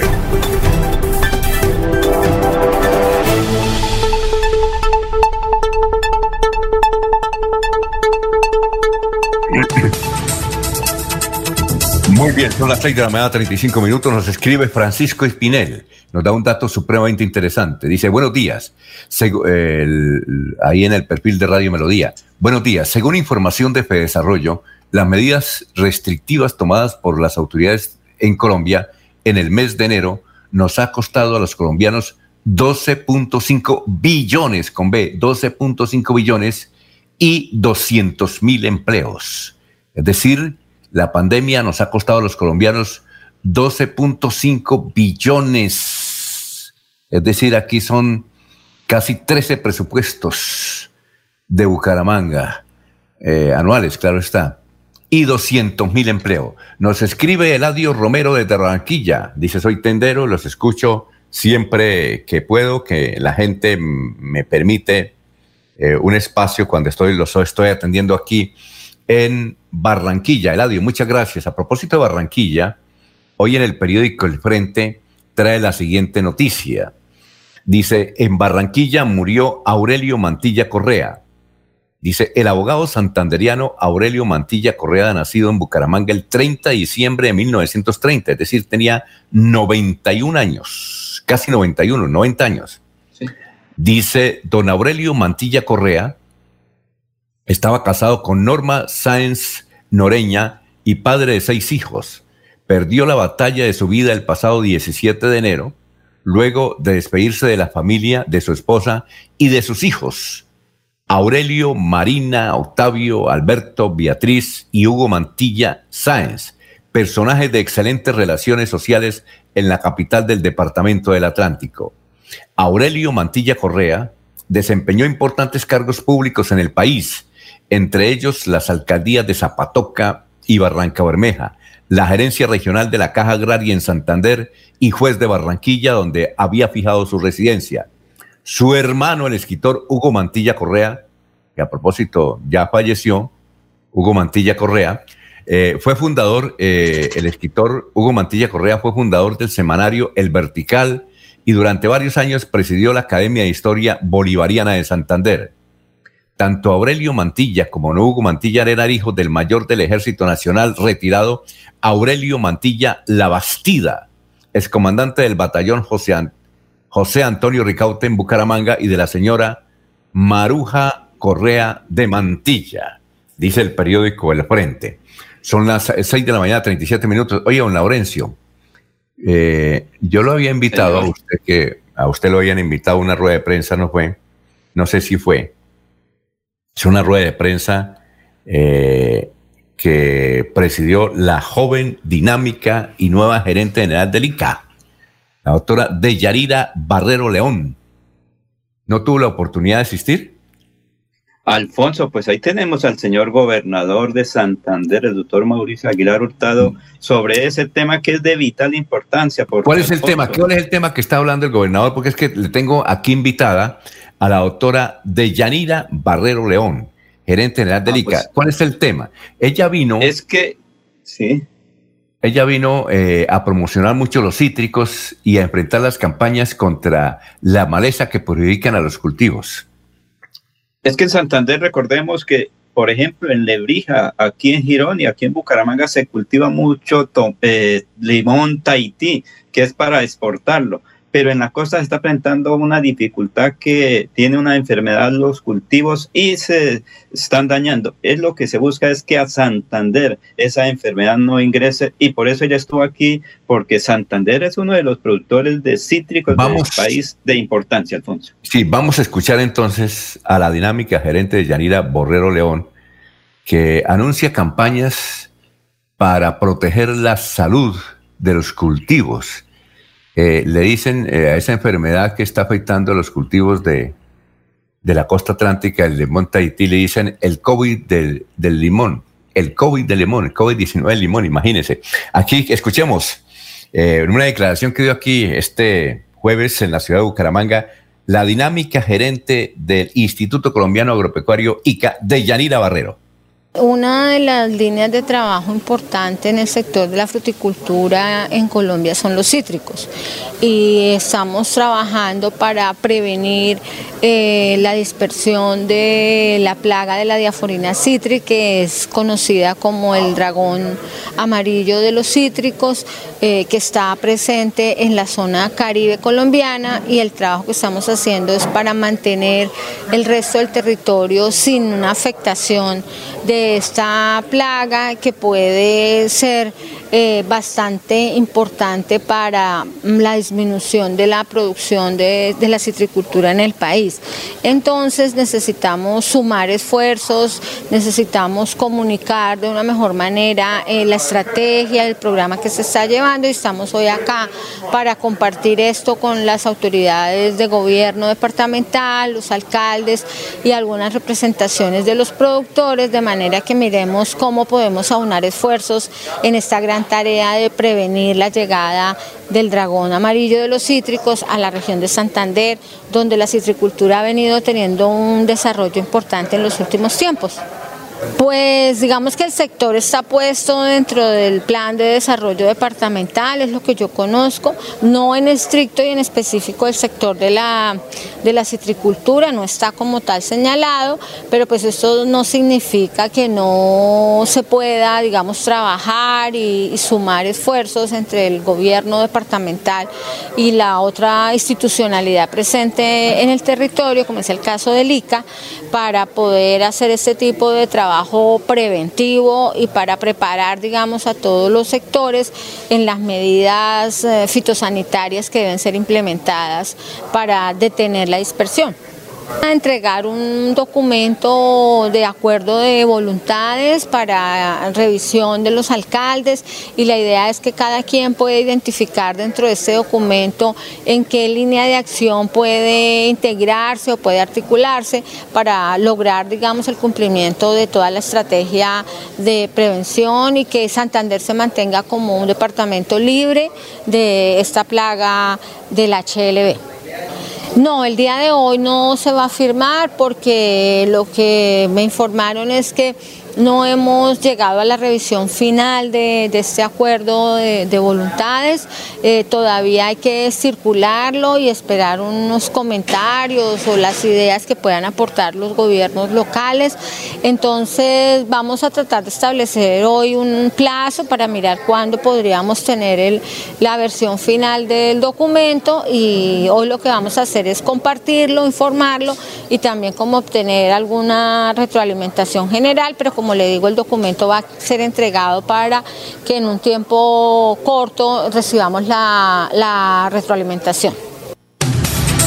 Muy bien, era la gerente general de ICA aquí en Radio Melodía. Don Laurencio, usted tiene al gobernador de Santander hablando sobre ese importante tema eh, que hablaba la gerente del ICA aquí en Radio Melodía. Lo escuchamos, Laurencio.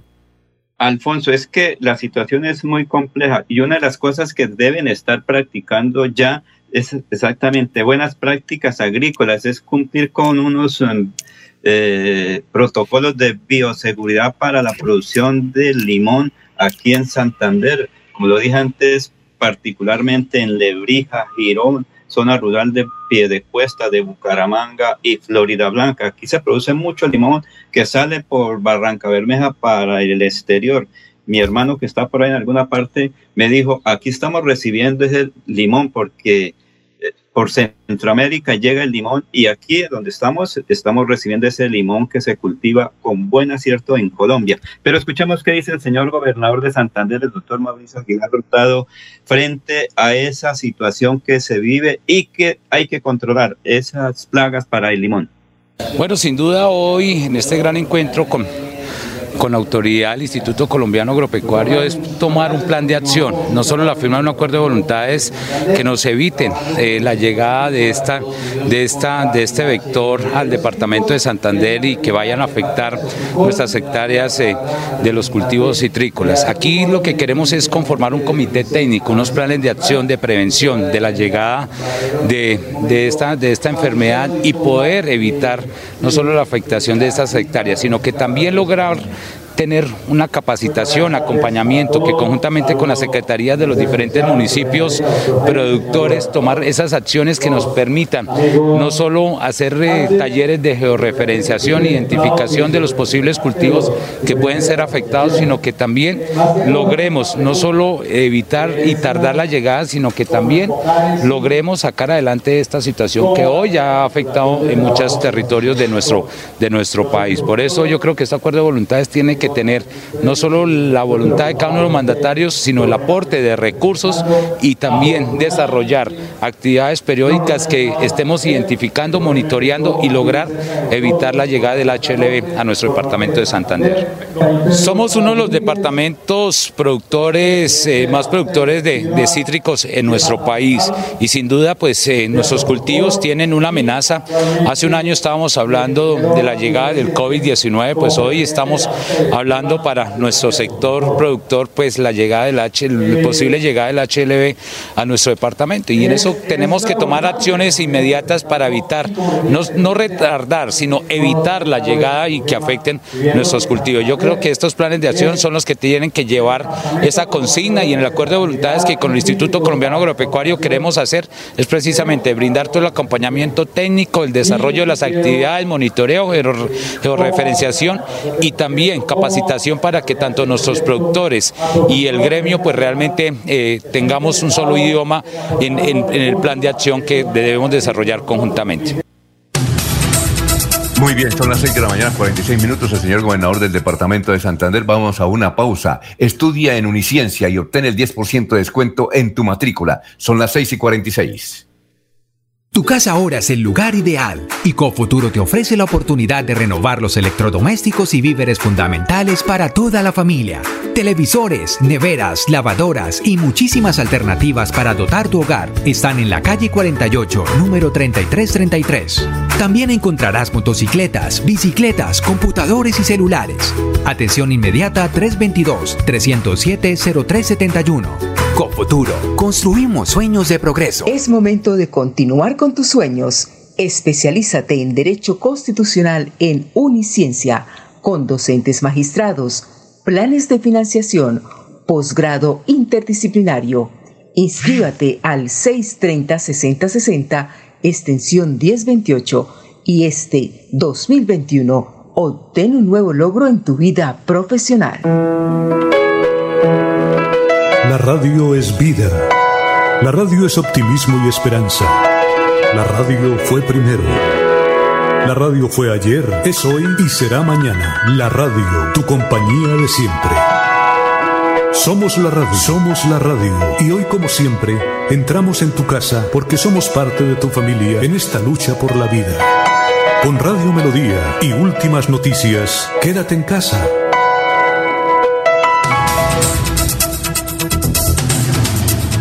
Muy bien, son las 6 de la mañana, 48 minutos, 6 y 48. Saludamos al doctor Alex nuevamente, el doctor de las gotas que curan, 6 y 35, 67, 68. Otras eh, preguntas, este de una dama. Eh, ¿Por qué, es decir, por qué a veces hay dificultades en el periodo menstrual y qué se debe hacer para ello, doctor Alex? Bueno, es una es una, una, pregunta que se hace todos los días las damas que tienen el problema, el, el problema de la enfermedad del mes.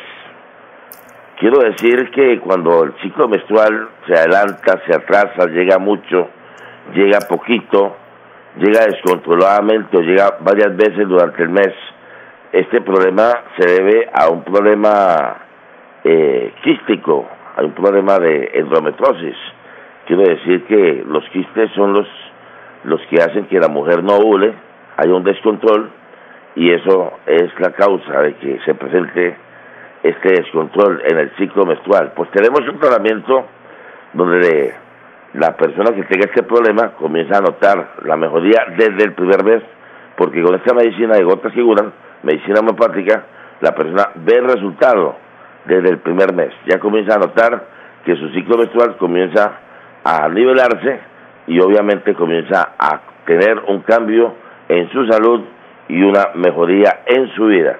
Porque el que perdió la salud, perdió prácticamente todo. Y el que pierde la salud, pues, ¿cuánto no diera por tener la salud? Así que tenemos la medicina homeopática natural, sin químicos, no solamente para este problema de problemas de quistes en los ovarios, que son los que hacen que haya un descontrol en el ciclo menstrual, sino que tenemos tratamientos para problemas de la próstata, para la migraña, para la mala circulación, para la gastritis crónica, para la artrosis de rodilla, para los problemas de edema o hinchazón de los pies. Tenemos tratamientos efectivos donde la persona comienza a ver resultados desde la primera semana. Todo es que la persona se toma medio goteo en la mañana, medio goteo en la tarde, en medio vasito de agua y comienzan a verse grandes resultados. Pueden llamar al 6 356768. Nuestra línea telefónica ya está habilitada para que usted haga su consulta por teléfono, que es gratis, y el envío de su medicina es totalmente gratis. Todo por hoy. Buen día y buena salud. Aquí, doctor Alex, le envía un saludo Juan José Rincón Osma. Nos escribe, salúdeme al doctor de las gotas que curan. Hace dos años se hizo una brigada aquí en el barrio Santana de Florida Blanca. A mí me hicieron el examen y el doctor me recomendó un tratamiento que se llama mantenimiento no solamente me curé, sino que me arregló el matrimonio. Y todo me rinde, dice, me rinde todo más que el arroz chino. Un saludo de Juan José Rincorosma, doctor Juan, doctor Alex. Sí, sí, bueno, son testimonios que nos agrada mucho servirle a la comunidad doliente y enferma, porque la gente está cansada de estar tomando pastillas calmantes y aquí tenemos el sistema que con solo gota y cucharadas comienza la gente a ver buenos resultados. Muy bien, usted también puede comprar las gotas que curan en este teléfono 635-6768. Amigos, ¿qué tal? Les habla Saúl Gómez Calderón para invitarlos para que llamen al doctor Alex Alberto García, el mejor homeópata del país. Llámenlo, cuéntele cuáles son sus síntomas y él le dirá cuántos tratamientos necesita y por cuánto tiempo. Lo más importante, le hace llegar la medicina hasta la puerta de su casa. Alex Alberto García, el mejor homeópata del país. Hola. Soy Germán Rojas. Yo tenía graves y dolorosos problemas en mis articulaciones.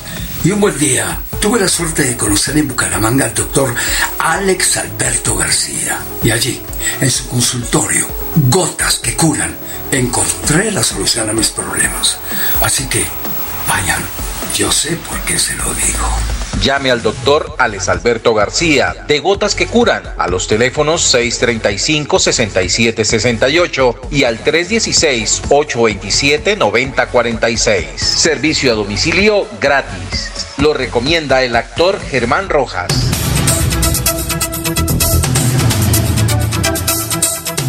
Bueno, eh, son las eh, 6 y 52. Nos escriben muchos mensajes. Aquí, por ejemplo, Gilberto Ochoa nos escribe, nos envía un, un, un extenso comunicado, pero es que es difícil leerlo. Voy a leerle, don Gilberto, gracias por la sintonía, una partecita. Y gracias por estar atento. Dice que desde las 5 de la mañana nos escucha. Gracias, don Gilberto. Dice, eh, le voy a leer una parte de lo más importante. Últimas noticias llegadas desde Alemania sobre el COVID. Dice, no hay virus en las superficies. Es una reciente, en, en un reciente hallazgo fantástico obtenido luego de un grupo de científicos alemanes. El coronavirus en superficie no es viable. Se transmite solo a través de la respiración. Dice que ayer los científicos alemanes resumieron la compleja y costosa investigación sobre el coronavirus eh, en Alemania. Dice, alemanes, muchas gracias. Los resultados de un estudio realizado por el equipo del virólogo Henry Strick de Heinsberg han cambiado por completo la idea de cómo se transmite la nueva infección del coronavirus. Después de examinar a fondo los apartamentos de los infectados con el coronavirus en la ciudad de Heinsberg, donde la epidemia comenzó antes que otras ciudades alemanas y donde hay muchos enfermos, los científicos llegaron a la conclusión de que no hay virus viables en las superficies, solo no viables. Los virólogos del equipo de Hendrik Strick no encontraron el equipo de Henry, de Strick en las manijas de las puertas, ni en los botones de la cisterna, ni en los, ni en los gatos. Incluso en los hogares donde todo el mundo está infectado, no había ni un solo virus en la superficie. La mayoría de las veces las infecciones se produjeron en baile, fiestas y celebraciones con una gran cantidad de invitados. Según Strick, es imposible infectarse en una peluquería, en un supermercado, en una tienda de ropa. Y el virólogo se pregunta por qué los supermercados pueden funcionar y las peluquerías y tiendas de ropa deberían estar cerradas. Bueno, eso es larguísimo, tiene como cinco hojas. Eh, muchas gracias, don Gilberto, por, por mencionarnos y por estar pendientes de Radio Melodía. Son las 6 de la mañana, 54 minutos. Don Laurencio, ¿tiene alguna noticia? Porque aquí tengo muchísimos oyentes que nos escriben, nos mandan oraciones, nos envían invitaciones. Eh, aquí como cuatro eh, mensajes desde el sector de Santurmán, del municipio de Betas y del municipio de California. Eh, eventualmente apoyando o muy tristes porque se dan minesa, según ellos. Bueno, don Laurencio, ¿tiene algún otro dato? Sí, Alfonso, como le decía al comienzo, es que la gente de Sotonorte estaba muy, digamos, entre comillas, vinculada con la empresa multinacional, porque ellos estaban haciendo una inversión social, pues, eh, buscando algo de todas maneras, es que la gente los apoyara para lograr la licencia ambiental cosa que no ocurrió. Entonces ellos van a quedar en este momento, entre comillas, desamparados de ese apoyo de, de, una multinacional, Alfonso. Ahora le toca precisamente el Estado colombiano retomar todo eso, tener dirigentes de Sotonorte que ahí sí de, que deben darse la pela a nivel nacional, departamental y local, porque es que todo se soluciona es con dinero si la multinacional invirtió en vías, si la multinacional invirtió en deporte, entregaba eh, uniformes, si la multinacional también entregó hasta mercados, anchetas ahora en diciembre, yo no sé si las va a recuperar o no, porque de todas maneras eso tiene un costo, entregar una ancheta a un ciudadano puede valer 100 mil pesos, pero eso tiene un costo. No sé si eso vayan a tener en cuenta para una posible demanda. Sin embargo, Alfonso, es que ahora toca tener en cuenta esa población ellos son seres humanos que necesitan también educación para sus hijos, pagar los servicios, todo eso que de alguna manera con la presencia de esta multinacional están recibiendo algún recurso, independientemente que estuvieran suplantando el Estado colombiano. Y lo segundo, Alfonso, es que todos tenemos la obligación, Alfonso, de cumplir todos los eh, procesos de bioseguridad. Cada quien tiene un concepto diferente frente a eso. Pero lo fundamental, ahora a las 8 de la mañana el gobernador de Santander se reúne nuevamente para tomar decisiones y evitar que siga incrementando eh, la presencia de afectados, lograr que la gente sea consciente, Alfonso, porque es que mucha gente cuando uno sale a la calle ve que no utilizan el tapabocas adecuado, Alfonso. Lorenzo, bueno, eh, aprovechamos estos tres minuticos antes de, de la pausa de las siete para hablar de política. Ayer el doctor Álvaro Uribe confirmó eh, que Miguel Uribe Turbay, este muchacho que es eh, nieto de Julio César Turbay y desde, desde luego hija de Diana, hijo de Diana Turbay, que fue candidato a la alcaldía de Bogotá, está muy joven, va a ser candidato al Senado de la República. Eh, se dice en el Centro Democrático que como Álvaro Uribe no va a encabezar la lista al Senado, pues él debe buscar una figura pública nacional, bueno, al menos no tan importante como Álvaro Uribe, no sé si habrá alguien en materia electoral más importante, porque recuerden que el doctor Uribe, que desde luego tiene muchos enemigos y muchos adversarios, obtuvo 800 mil votos en las últimas elecciones. Eh, y entonces eh, están buscando a alguien que reemplace ese hueco que deja Álvaro Uribe.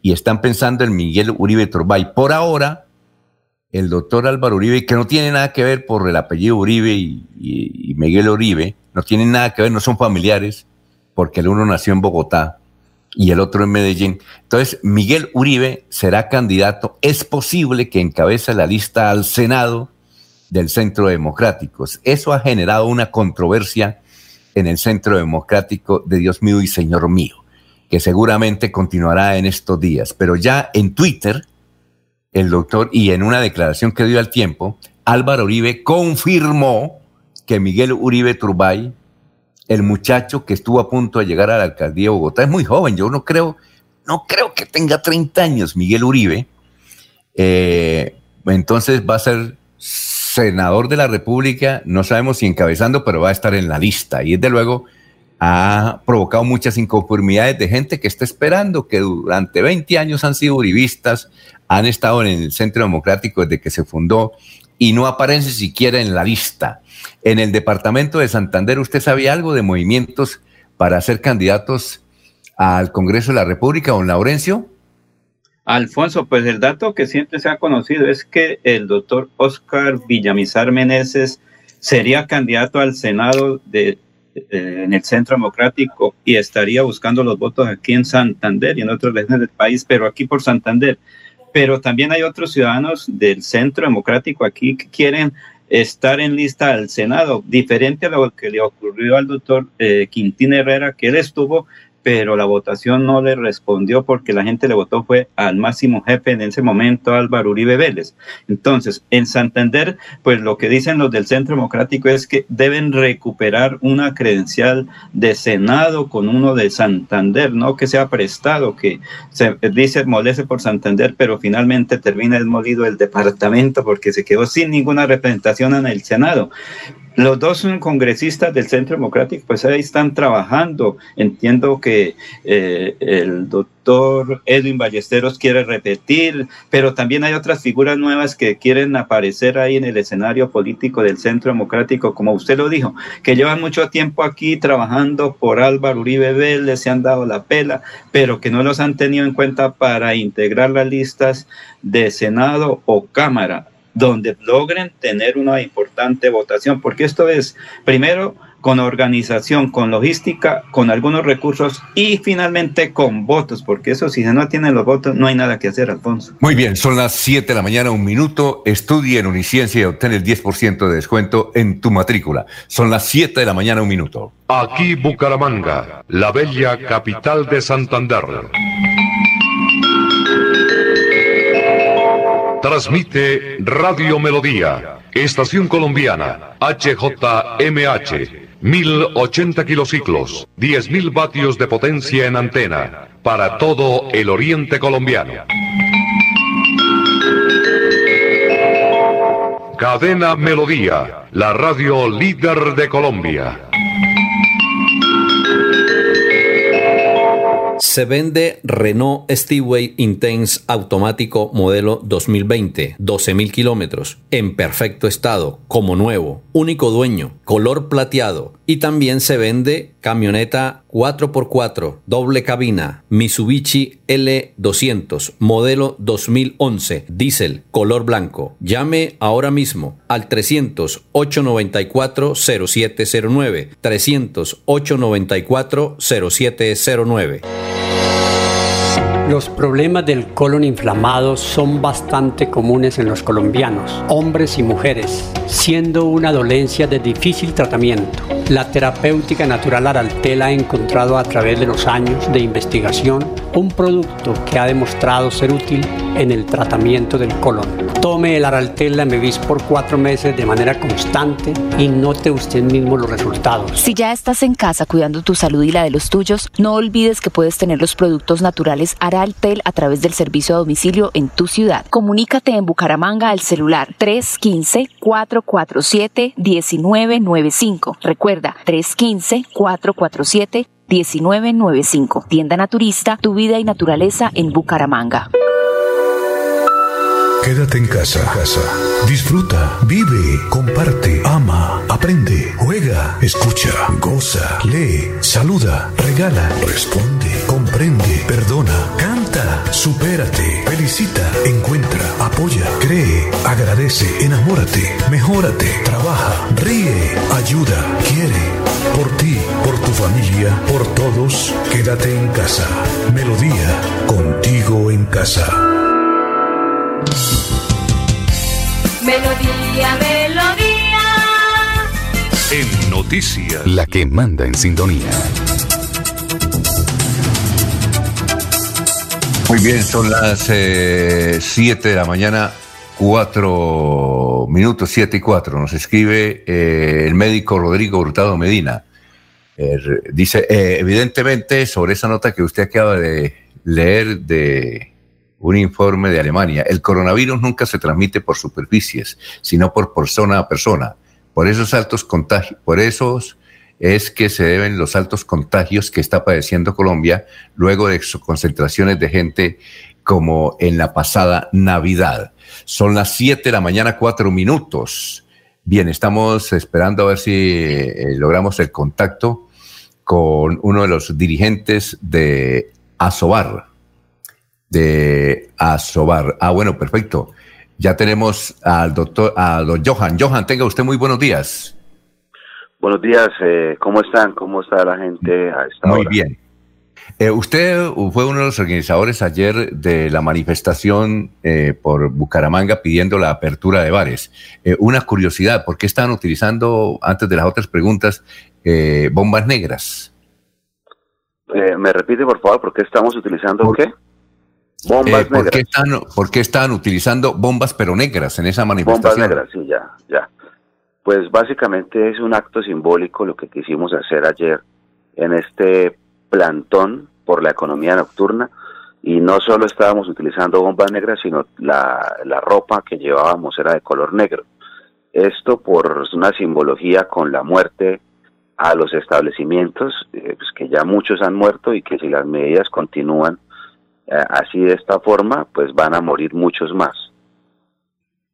Eh, Johan, ¿cuál es el planteamiento que ustedes le tienen a las autoridades? Eh, abrir los bares hasta qué horas? Pues mire, la verdad nosotros eh, hemos hecho un análisis, hemos, hemos trabajado pensando y, resolvemos, eh, concluimos que finalmente la, la hora pues no es lo más importante, ¿no? Porque básicamente eh, el contagio, la pandemia es, es una realidad y de lo que se debe tratar es de mantener las medidas de bioseguridad. Es decir, nosotros pedimos igualdad de condiciones como los comerciantes diurnos que pueden trabajar con todos los protocolos de bioseguridad en su horario normal, pues nosotros también que podamos trabajar en nuestro horario normal, porque básicamente nosotros eh, pues también cumplimos con nuestros protocolos de bioseguridad y tenemos los mismos derechos que las personas que realizan el comercio diurno. Perfecto. ¿Y ustedes cómo, cómo van a hacer en la práctica para cumplir esas normas de bioseguridad? Las pueden cumplir, diga usted, antes de las nueve de la, noche, pero después de las nueve de la noche la gente está ya tomadita, ya eh, invita el muchacho a la muchacha a bailar, hay el contacto personal. Es decir, los van a enfrentar es ustedes con los borrachos. ¿Cómo van a hacer para manejar, para manejar esas circunstancias operativas? No, mire, nosotros eh, le recuerdo, eh, dentro de los protocolos de bioseguridad que hay, las discotecas como tal no están funcionando. Lo que están funcionando son los bares o las discotecas que se han adaptado para poder eh, funcionar como bar. Y el, bar es eh, como un restaurante donde usted eh, está sentado en su mesa, está disfrutando de la música y hablando con las personas que usted va, o sea, su propio grupo, no sé, familiar, por decirlo así. Entonces, vuelvo y digo, las personas al estar ahí departiendo, es lo mismo que lleguen a las 7 de la noche a que estén ahí a las 10 de la noche. Pero ¿cuál es la diferencia? Que las personas no, las personas trabajan y van a la casa, se cambian y luego van al bar. Es decir, a las 9 de la noche normalmente es la hora de llegada de los primeros clientes a los bares. Entonces, eso sí hace la diferencia. ¿Por qué? Porque es que nadie va a ir a sentarse a un bar, o bueno, el porcentaje es muy pequeño, a las 5 de la tarde o a las 6 de la tarde es que ni siquiera a las 7 u 8 de la noche. Entonces, básicamente estas medidas nos están condenando es a, la quiebra y a la muerte total. Bueno, supongamos que les dijeran a ustedes, abren los bares y tomen las medidas de seguridad. Le reitero la pregunta, ¿no los van a poner a pelear a usted con los borrachos? Imagínense un tipo que a las 12 de la noche esté tomando, pues debe estar tomadito, ya y va a ir para el baño y no lleva el, tapabocas. El mesero le dice, por favor, el tapabocas. Y ahí comienza, es que yo soy el que manda aquí, usted no sabe quién soy yo. Y esos asuntos emocionales borrachos son muy difíciles. Es decir, los van a poner a ustedes contra las cuerdas. Pues mire, eh, nosotros digamos que hemos estado acostumbrados a lidiar con esta clase de situaciones y mucho y aún mucho más difíciles en todos los años que llevamos ejerciendo nuestra, nuestra función y nuestro comercio. Entonces, para nosotros eso es de lo, digamos, de lo, de las situaciones más fáciles de manejar. Y nosotros estamos preparados para eso. Nosotros contamos con equipos de logística, personal eh, que está sin, eh, digamos, sin ninguna copa de, licor en su, en su, en su organismo y que está simplemente pendiente de todas estas situaciones. Además, eh, le recuerdo que también otra de las medidas que están es que todos esos protocolos ya existen y ya nosotros estábamos trabajando, nosotros ya estábamos trabajando con un horario que no es no es favorable, la verdad, es era hasta las 11 de la noche, pero por lo menos podíamos mantener o recibir algo para los gastos, ni siquiera era para ganar. Los gastos como el arriendo, la luz, el agua, etcétera, ¿sí? Y, y algo se podía hacer, por lo menos hasta las 11. Sin embargo, las 11 es un horario terrible pero bueno, digamos que era algo. Entonces nosotros ya estábamos operando y ya recibimos las visitas de, la, de, las entidades competentes para, para, para vigilar, digamos, la situación. Entonces nosotros, eh, otra de las medidas que hay es el aforo. ¿sí? Nosotros ya no estamos trabajando con un aforo al 100% de la capacidad, estamos al 35% de la capacidad. Entonces, nosotros mismos nos autorregulamos porque sabemos que estamos comprometidos también a, que, digamos, el, contagio no se, no se eleve pues porque evidentemente a todos nos afecta. Nosotros también tenemos familias, nosotros también tenemos padres, tenemos gente que se puede ver afectada. Entonces nosotros también nos cuidamos y ayudamos a cuidar y no y no vemos ninguna diferencia entre un bar eh, con el aforo al 35%, las personas cumpliendo el distanciamiento social, a un metrolínea lleno, ¿sí? a un centro comercial lleno, a un gimnasio, a una peluquería, etcétera, etcétera, etcétera. O sea, nosotros sabemos manejar la situación. Básicamente estamos pidiendo igualdad de condiciones, porque no la hay. Sí, yo, Johan, ¿cuántos bares eh, se han cerrado y cuántos desempleos hay por esta situación si lo tiene aquí en el área metropolitana o en el departamento de Santander por esta pandemia? No, mire, es una estadística que la verdad desconocemos y día a día caen más. Yo por lo menos puedo hablar de mi caso particular. Yo, yo tengo unos negocios, tengo uno en la Puerta del Sol y otro en la Carrera 27. Digo tengo porque todavía no he entregado el local, pero a mí ya tan pronto salieron las medidas, estábamos pendientes de la reunión con el propietario del local para el nuevo acuerdo del nuevo año y tan pronto él vio las medidas me pidió y me exigió que le devolviera el local. Entonces yo por lo menos en mi caso, uno de mis negocios, el de la carrera 27, que se llama Trinidad Casa Latina, ya tiene que cerrar. Nosotros teníamos más de 30 trabajadores, eh, contando con personal de cocina, personal de caja, personal de barra, personal de mesas, DJs, y no estamos hablando de los artistas que presentábamos día a día, tanto en el restaurante, restaurante bar como tal, o en la discoteca, que podría funcionar como discoteca bar. Entonces yo por lo menos ahí tengo una inversión de más de mil millones de pesos que estoy perdiendo, porque usted baje todas esas cosas, no vale, no le dan ni 50, y, y si montarlas le valen mil. Entonces, esa es la realidad en la que nosotros estamos. Y tenemos más de 30 personas que, que pues, eh, digamos, ya desde el año pasado están sin trabajo eh, porque pues no hemos podido trabajar y, aparte de eso las personas que indirectamente se benefician como como le digo los artistas que nosotros contratábamos porque todo el tiempo lo hacíamos desde humoristas cantantes grupos etcétera eh, y sin contar taxistas sin contar eh, los desayunaderos cuando nosotros cerramos que la gente se va para el desayunadero a comer bueno, etcétera. Es que esta es una esta es una actividad que han satanizado mucho, pero que es una actividad que todo el mundo sí ha disfrutado. Es como una doble moral. Todos lo hemos disfrutado, todos nos hemos eh, eh, hemos hecho alguna celebración, algún cumpleaños o la gran mayoría, pues, pero ahora sí la la, la condenamos a, la muerte sin sin ninguna solución, porque es que aparte de eso no nos dan ayudas. Eh, eso también es muy importante decirlo. Muchos gremios han recibido ayudas, ayudas directas, pero nosotros ninguna, o sea, cero ayudas, cero, cero, cero. Entonces sí, se, eh, sí nos coartan el, el, derecho a trabajar, pero no nos dan ayudas. Eh, entonces estamos en una situación escabrosa, básicamente. Aparte de la pérdida de lo que, de, de, en el caso personal del empresario, quedamos con unas deudas absurdas y sin ningún mecanismo para de ayuda o algún mecanismo para nosotros poder decir, bueno, tengo una esperanza de que la voy a poder pagar. Eh, estamos básicamente, por eso estábamos de negro y por eso vamos a continuar con los movimientos que haya que continuar, porque... Ah. Ah, bueno, perfecto. Laurencio tiene una pregunta, eh, le ruego que sea corta la respuesta. A ver, Laurencio, rápidamente, porque estamos sobre el tiempo. Sí, señor. ¿El Laurencio? Ah, bueno, eh, no está Laurencio. Eh, Johan, muchas gracias, muy amable por haber estado aquí en Radio Melodía. No, no, a ustedes por, por brindarnos eh, el apoyo de poder expresar lo que nosotros pensamos y opinamos. Sabemos que muchas personas van a decir, ah, pero no, o sea, van a decir cosas. Pero quiero que, quiero que hagan esta reflexión que nosotros hicimos. ¿sí? Nosotros lo único que estamos pidiendo es igualdad de condiciones.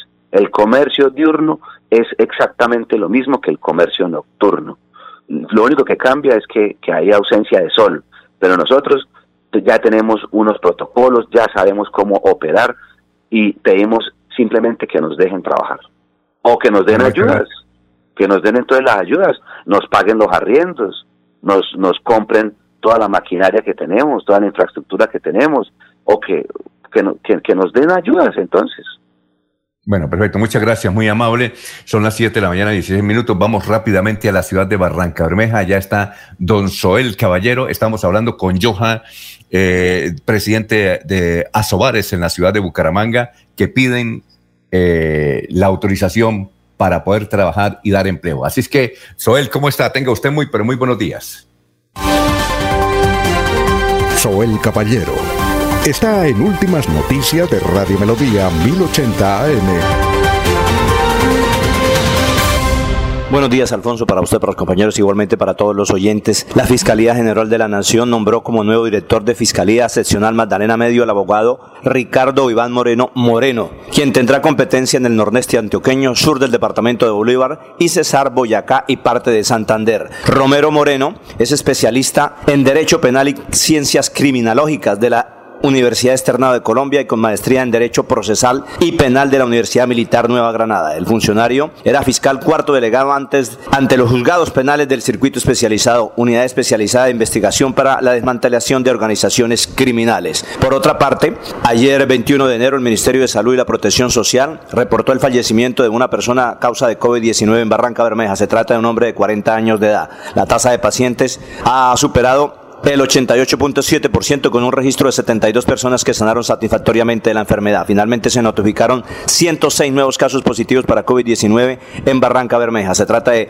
54 hombres y 52 mujeres. Las estadísticas actualizadas del COVID en Barranca Bermeja están de la siguiente manera. Casos confirmados 12.594, personas totalmente recuperadas 11.172, personas recuperándose en casa bajo vigilancia médica 987, un total de 17 personas hospitalizadas, 60 pacientes en unidad de cuidados intensivos UCI, 358 personas fallecidas, casos activos en el distrito de Barranca Bermeja, 1064. Noticias con las que amanece el distrito. Continúen compañeros en estudios en últimas noticias de Melodía 1080 AM. Bueno, y hay otras noticias también positivas en el departamento de Santander.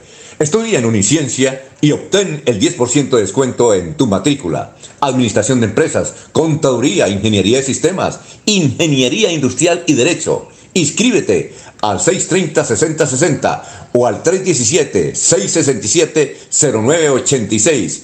Y este 2021 comienza tu proceso universitario. Para seguir adelante, Copfuturo te ofrece crédito educativo en línea. Ingresa a www.copfuturo.com.co y solicítalo de una manera fácil, rápida y segura con la mejor tasa. Atención telefónica 318-717-3270 y 317-404-6430. Copfuturo, construyendo sueños de progreso. Enrique Ordóñez Montañés está en Últimas Noticias de Radio Melodía, 1080 AM. Muy bien, son las 7 de la mañana, 19 minutos. Eh, varios sectores de la ciudad de Bucaramanga se encuentran sin luz. Reinaldo Atuesta nos dice eh, en el sector de la carrera 27 no tenemos luz. Eh, también desde otros sectores de la capital santanderiana nos señalan lo mismo. Dice un Reinaldo Atuesta, el sector del Parque de los Niños, 20, de la carrera 22 hasta la 27 está sin luz desde esta madrugada y así otros sectores como la Ciudadela Real de Minas. Bueno, uh, profesor Enrique Ordóñez, Janet Ojeda nos dice que José Gaviria, jurado del programa Factor X, le dice a los participantes cuando van a empezar a cantar, el escenario es suyo. ¿Es correcto en televisión hacer esa presentación, profesor? Y muy buenos días. Muy buenos días, Alfonso y oyentes de Últimas Noticias. Janet, sí, es un error de un presentador o de una persona que está animando un espectáculo o participando en él que diga ni en radio ni en televisión. Usted pregunta que si en televisión, no, en radio también es incorrecto decir, por ejemplo, en radio, los micrófonos son suyos, doctor, señor alcalde, los micrófonos son suyos, porque el alcalde le dice, bueno, gracias, muy amable por el regalo, me voy. Y en eso del escenario es suyo tampoco, no se debe decir porque es incorrecto, es una expresión que no nunca se debe emplear. Un animador profesional nunca lo emplea. El escenario es suyo. No. Se inicia la programación. Aquí tenemos al artista fulano de tal para que inicie con el...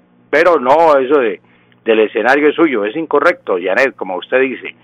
José Gaviria, nos censuramos con eso. No se debe decir ni los micrófonos son suyos, ni el escenario es suyo, porque entonces el, le está regalando el escenario y le está regalando los micrófonos y el hombre se va contento con el regalo que le hace el animador, Alfonso. Profesor, hemos encontrado algunas dudas idiomáticas en noticias de prensa. Ah, por ejemplo, una nota de la agencia de noticias Colprensa decía, avanza la postulación para la beatificación del padre Herreros. ¿No cree usted que hay una equivocación en el apellido del padre mm, Herreros, profesor? Claro que sí, Alfonso, hay una equivocación porque el padre no era Herreros. El apellido García Herreros es un apellido compuesto. Esos apellidos que llegaron de España compuestos se quedaron como García Herreros.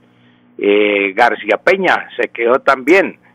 Se quedó también el apellido Lobo Guerrero, el apellido Ponce de León, el apellido Martínez Guerra, el, el apellido Gutiérrez de Piñeres. Son apellidos mm, compuestos que se quedaron. Eh, el apellido García Ordóñez no se quedó.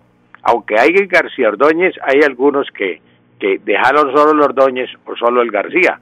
Pero son apellidos compuestos. El los apellidos del padre o el apellido del padre es uno solo compuesto. García Herreros es un solo apellido. No es García y Herreros, sino es García Herreros. Entonces no se le puede decir ni García ni Herreros, sino García Herreros completo. García Ordóñez, García Peña, el Lobo Guerrero, Ponce de León, Gutiérrez de Piñeres, Martínez Guerra, todos esos apellidos son compuestos, Alfonso. Entonces es incorrecto decir el padre Herreros, no hay padre Herreros, sino hay padre García Herreros. Siete de la mañana, 22 minutos. En las notas publicadas en las redes sociales continúan escribiendo santanderiano o santanderianos con mayúscula. ¿Es correcto santanderiano o santanderianos con mayúscula? Alfonso, sí, hemos visto eh, con el fallecimiento del doctor Galvis eh, Ramírez que muchas personas enviaban mensajes y decían fue un santanderiano y escribían santanderiano con mayúscula. No, los apellidos, eh, perdón, los gentilicios no se escriben con mayúscula, los gentilicios se escriben en minúscula. Entonces es un error escribir santanderianos, bogotanos, barranquilleros o cualquier gentilicio en mayúscula los gentilicios se escriben con minúscula, van en minúscula y no en mayúscula. Alfonso, permítame hacer una felicitación o enviar una felicitación a la alumna Andrea Lorena Cárdenas Quirós. El mayor puntaje de las notas de las pruebas saber es una estudiante del New Cambridge y valga la pena aquí felicitar a Andrea Lorena y felicitar a Jairo Tobías Rey porque eh, fue un trabajo, esto es un trabajo de hace 40 años, Alfonso. Empezamos con Jairo Tobías Rey a buscar la manera de elevar el nivel académico del colegio y hoy se están dando los resultados. Mire que el Cambridge es eh, de los mejores colegios de Colombia y ahora la niña Andrea Lorena Cárdenas obtiene el mayor puntaje del IFE. Es una niña que está en todo el proceso, desde la primaria, desde el kinder allí en el New Cambridge. Entonces, eso es satisfactorio para el New Cambridge y ahí está el trabajo que iniciamos con Jairo Tobías Rey hace 40 años, Alfonso. Usted inició con Jairo Tobías, eh, eso antes llamaba Santo Tomás, ¿no? Sí, ahí iniciamos, eh, iniciamos con Santo Tomás y era una preocupación enorme por elevar el puntaje porque Naturalmente había alumnos que sacaban buen puntaje, pero nosotros queríamos estar entre los primeros.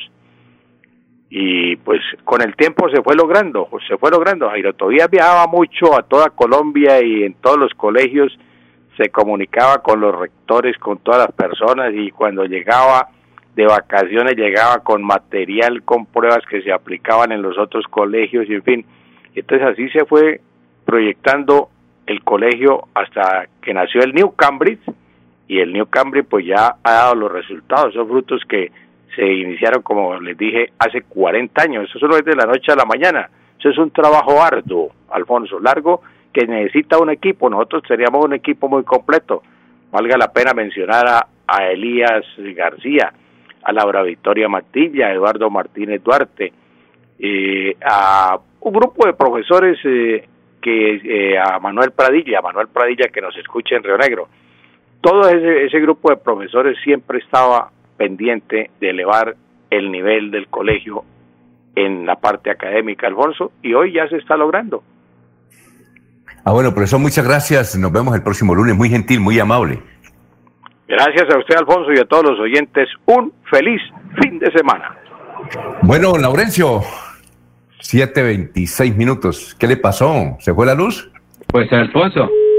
No, señor, es que se me cayó el satélite, me tocó recogerlo y pero ya estamos listos para el próximo lunes. Ah, bueno, listo. Hay, hay, fallas en el inter, hay fallas en el internet también de móvil Movistar como móvil hogar. Hay algunas dificultades, no sabemos qué es lo que está ocurriendo, si será por la situación de Estados Unidos o qué será. Ah, bueno, eh, bueno, aquí hay una pregunta y, y, se la voy a enviar al profesor Enrique Reñez, del periodista destacado de Barranca Bermeja que nos escribe de allá, Alberto Santa Cruz Centeno. Dice, con respeto, profesor, interesante pero discutible. El término, el escenario es suyo, es término, se utiliza como figurativa. Ah, bueno, se lo voy a enviar a, al profesor Enrique Ordóñez. Bueno, muchas gracias. Se nos acabó el tiempo. Recuerde que a partir del 1 de febrero estará el espacio Hablando con el abogado, con el doctor Iván Calderón. A ustedes muchas gracias. Sigan en sintonía de Melodía en línea.com, por las redes sociales de Melodía, por 1080M y los esperamos con mucho gusto el próximo lunes a las 5 de la mañana. Adiós, buen día. Últimas noticias los despierta bien informados de lunes a viernes. En todas las áreas de la información regional, un periodista de Últimas Noticias registra la información en Radio Melodía 1080 AM y en melodíaenlínea.com. Director Alfonso Pineda Chaparro.